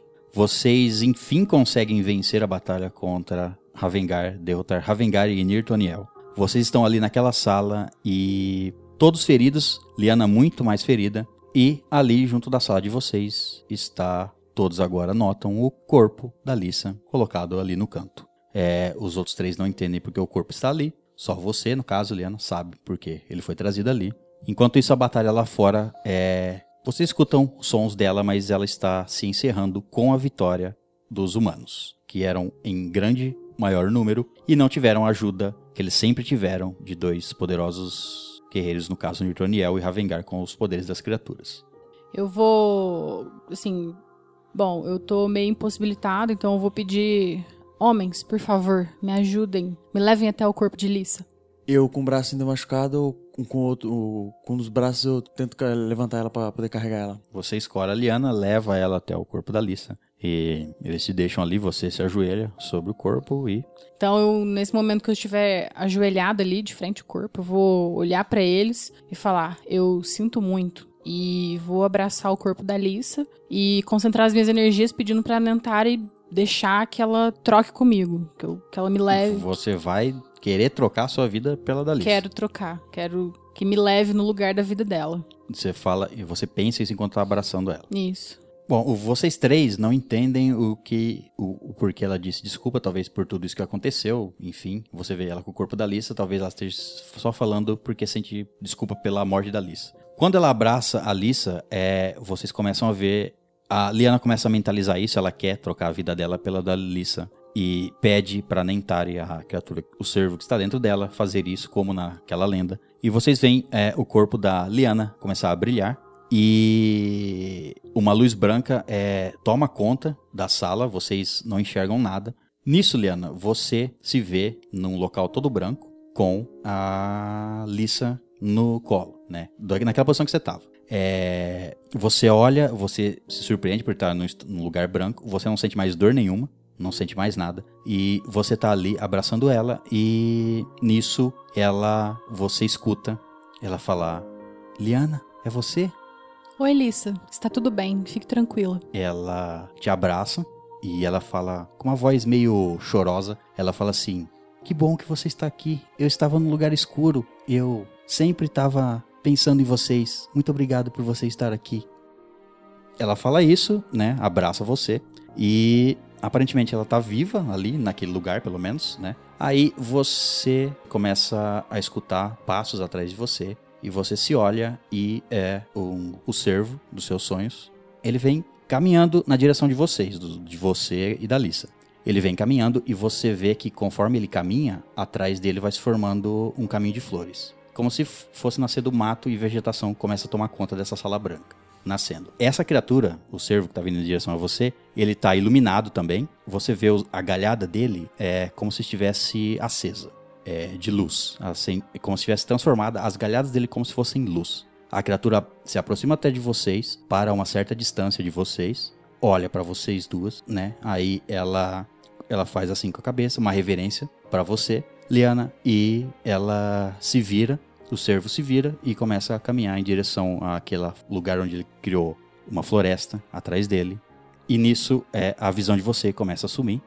E quando a luminosidade do ambiente cessa, inclusive para vocês três, vocês notam é, a Liana abraçada com a Lissa, naquela mesma posição que ela estava. Só que dessa vez a Lissa tá acordada e com a Liana no, no colo, como se tivesse invertido a posição. E vocês ficam assustados de ver a Lissa acordada e a Liana deitada no colo dela. E nisso, vocês olham ao redor, o corpo de do Ravengar e aquele cristal desapareceu, como se tivesse sido desintegrado. O, a, a menina que estava dentro do cristal também desapareceu. E ao redor de vocês nasceram flores e vegetação. Duas árvores nascem dentro desse local, nos locais onde estariam os dois corpos da, da irmã da Liana e do Ravengar. Então é como, tudo, como se aquela sala inteira tivesse virado um- uma vegetação e duas árvores, mesmo no lugar interno, nasceram nos locais onde estariam os dois presos no cristal. Nesse tempo, a Liana acorda. A Liana acorda e ela escuta na cabeça dela um obrigado.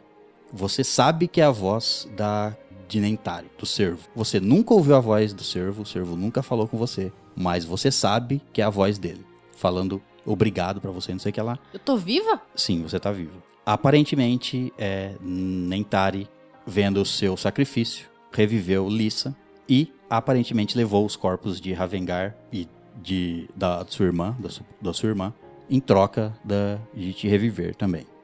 É como se Nentari tivesse agradecido por estar livre novamente e levado as outras criaturas com ele, em troca da sua vida. Eu vou colocar a mão nas minhas costas, assim, meio que como se estivesse procurando alguma coisa. E eu quero perceber se eu tô sentindo as criaturas dentro de mim ainda. Não, você não sente aquele poder que você tinha, você não sente mais nada dentro da sua cabeça, mais nada dentro de você. É como se você tivesse libertado Nentari da prisão que ele estava dentro de você. Todo esse momento você viu Nentari como o servo dentro de você, ele se tornou nos seus sonhos mal al- apenas algumas vezes. Mas em todos esses dias que você estava convivendo com ele, é, aprendendo, você, ele nunca mais, ele nunca te ameaçou nos sonhos e esse tipo de coisa. Então, como, como se você tivesse libertado ele e essa criatura da, essa entidade que é significado de vida, levou é, todas as outras criaturas embora e deixou você e Lissa vivo. Eu vou olhar pra Lissa, dar um sorriso e falar: Ei, Lissa, estamos livres da maldição. Ela sorri, feliz de estar vendo todo mundo ali, abraça vocês e vocês saem dali.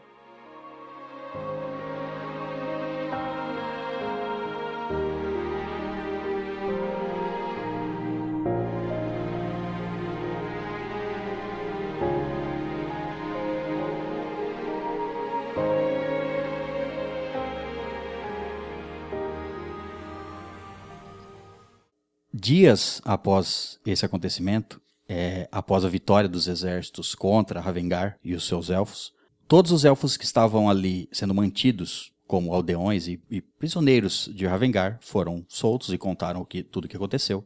Eunora encontra vocês, enfim, é, o pai da Lissa fica, não acredita de ver a Lissa viva novamente. Enfim, dias após isso, vocês são levados para o reino de Kerlan. É, tudo é esclarecido, é, tudo que aconteceu. E vocês, é, dias depois, se encontram numa velha estalagem que foi onde tudo começou. E nessa estalagem, na estalagem do Ned, estão vocês lá dentro, no salão principal. É, música está tocando ao, ao redor de vocês e uma grande festa está acontecendo. Pelo lado de fora, vários cavalos, muitos e muitos cavalos, cerca uma comitiva cerca de 50 cavalos ali fora, vários soldados protegendo o local. E lá dentro o rei Kerlan, Lissa, Gildor, Amélia, é, Eunora, enfim, todos que vocês conheceram ali, os principais, pelo menos, estão ali dentro daquela estalagem, onde está acontecendo uma grande festa, é, celebrando tudo que vocês conquistaram ali.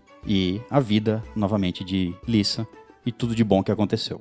É, nisso vocês estão ali festejando. O Gilder vem até a mesa de vocês, que tá todo mundo reunido ali. Ele vem perto da mesa, onde tá todo mundo sentado. Ele leva a mão até o meio da mesa, bate a mão assim. E quando ele abre a mão, ele solta as moedas que vocês deram para ele, as moedas de ouro, quando contrataram ele a primeira vez. Ele solta ali em cima da mesa e fala assim: Bom, é, eu acho que eu não vou mais precisar disso. Mas da próxima vez, se eu souber que vocês vão me levar para lugares tão perigosos, eu vou cobrar o dobro, ok? Mas agora eu não preciso mais delas, ok, amigos? Muito obrigado, Gilder. Obrigado. Use elas para comprar um hidromel para mim. Está tudo certo. Eu acho que Ned não está cobrando nada hoje. o rei está pagando tudo. Aí sim. Nisso o som sobe e vocês festejam pela noite toda e celebram o que vocês conquistaram e a vida dos seus novos amigos.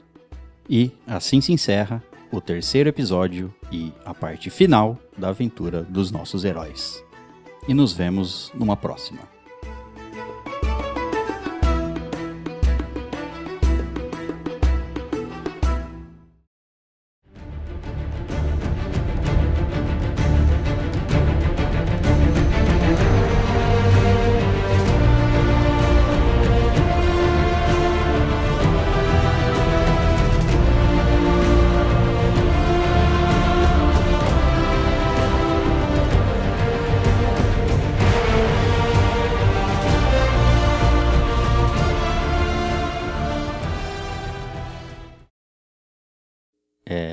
Meio da festa, entra um anão na estalagem e ele vai em direção à mesa onde todos vocês estão. Ele para uma certa distância, olha para vocês e ele diz: Hartas, o seu pai precisa de você.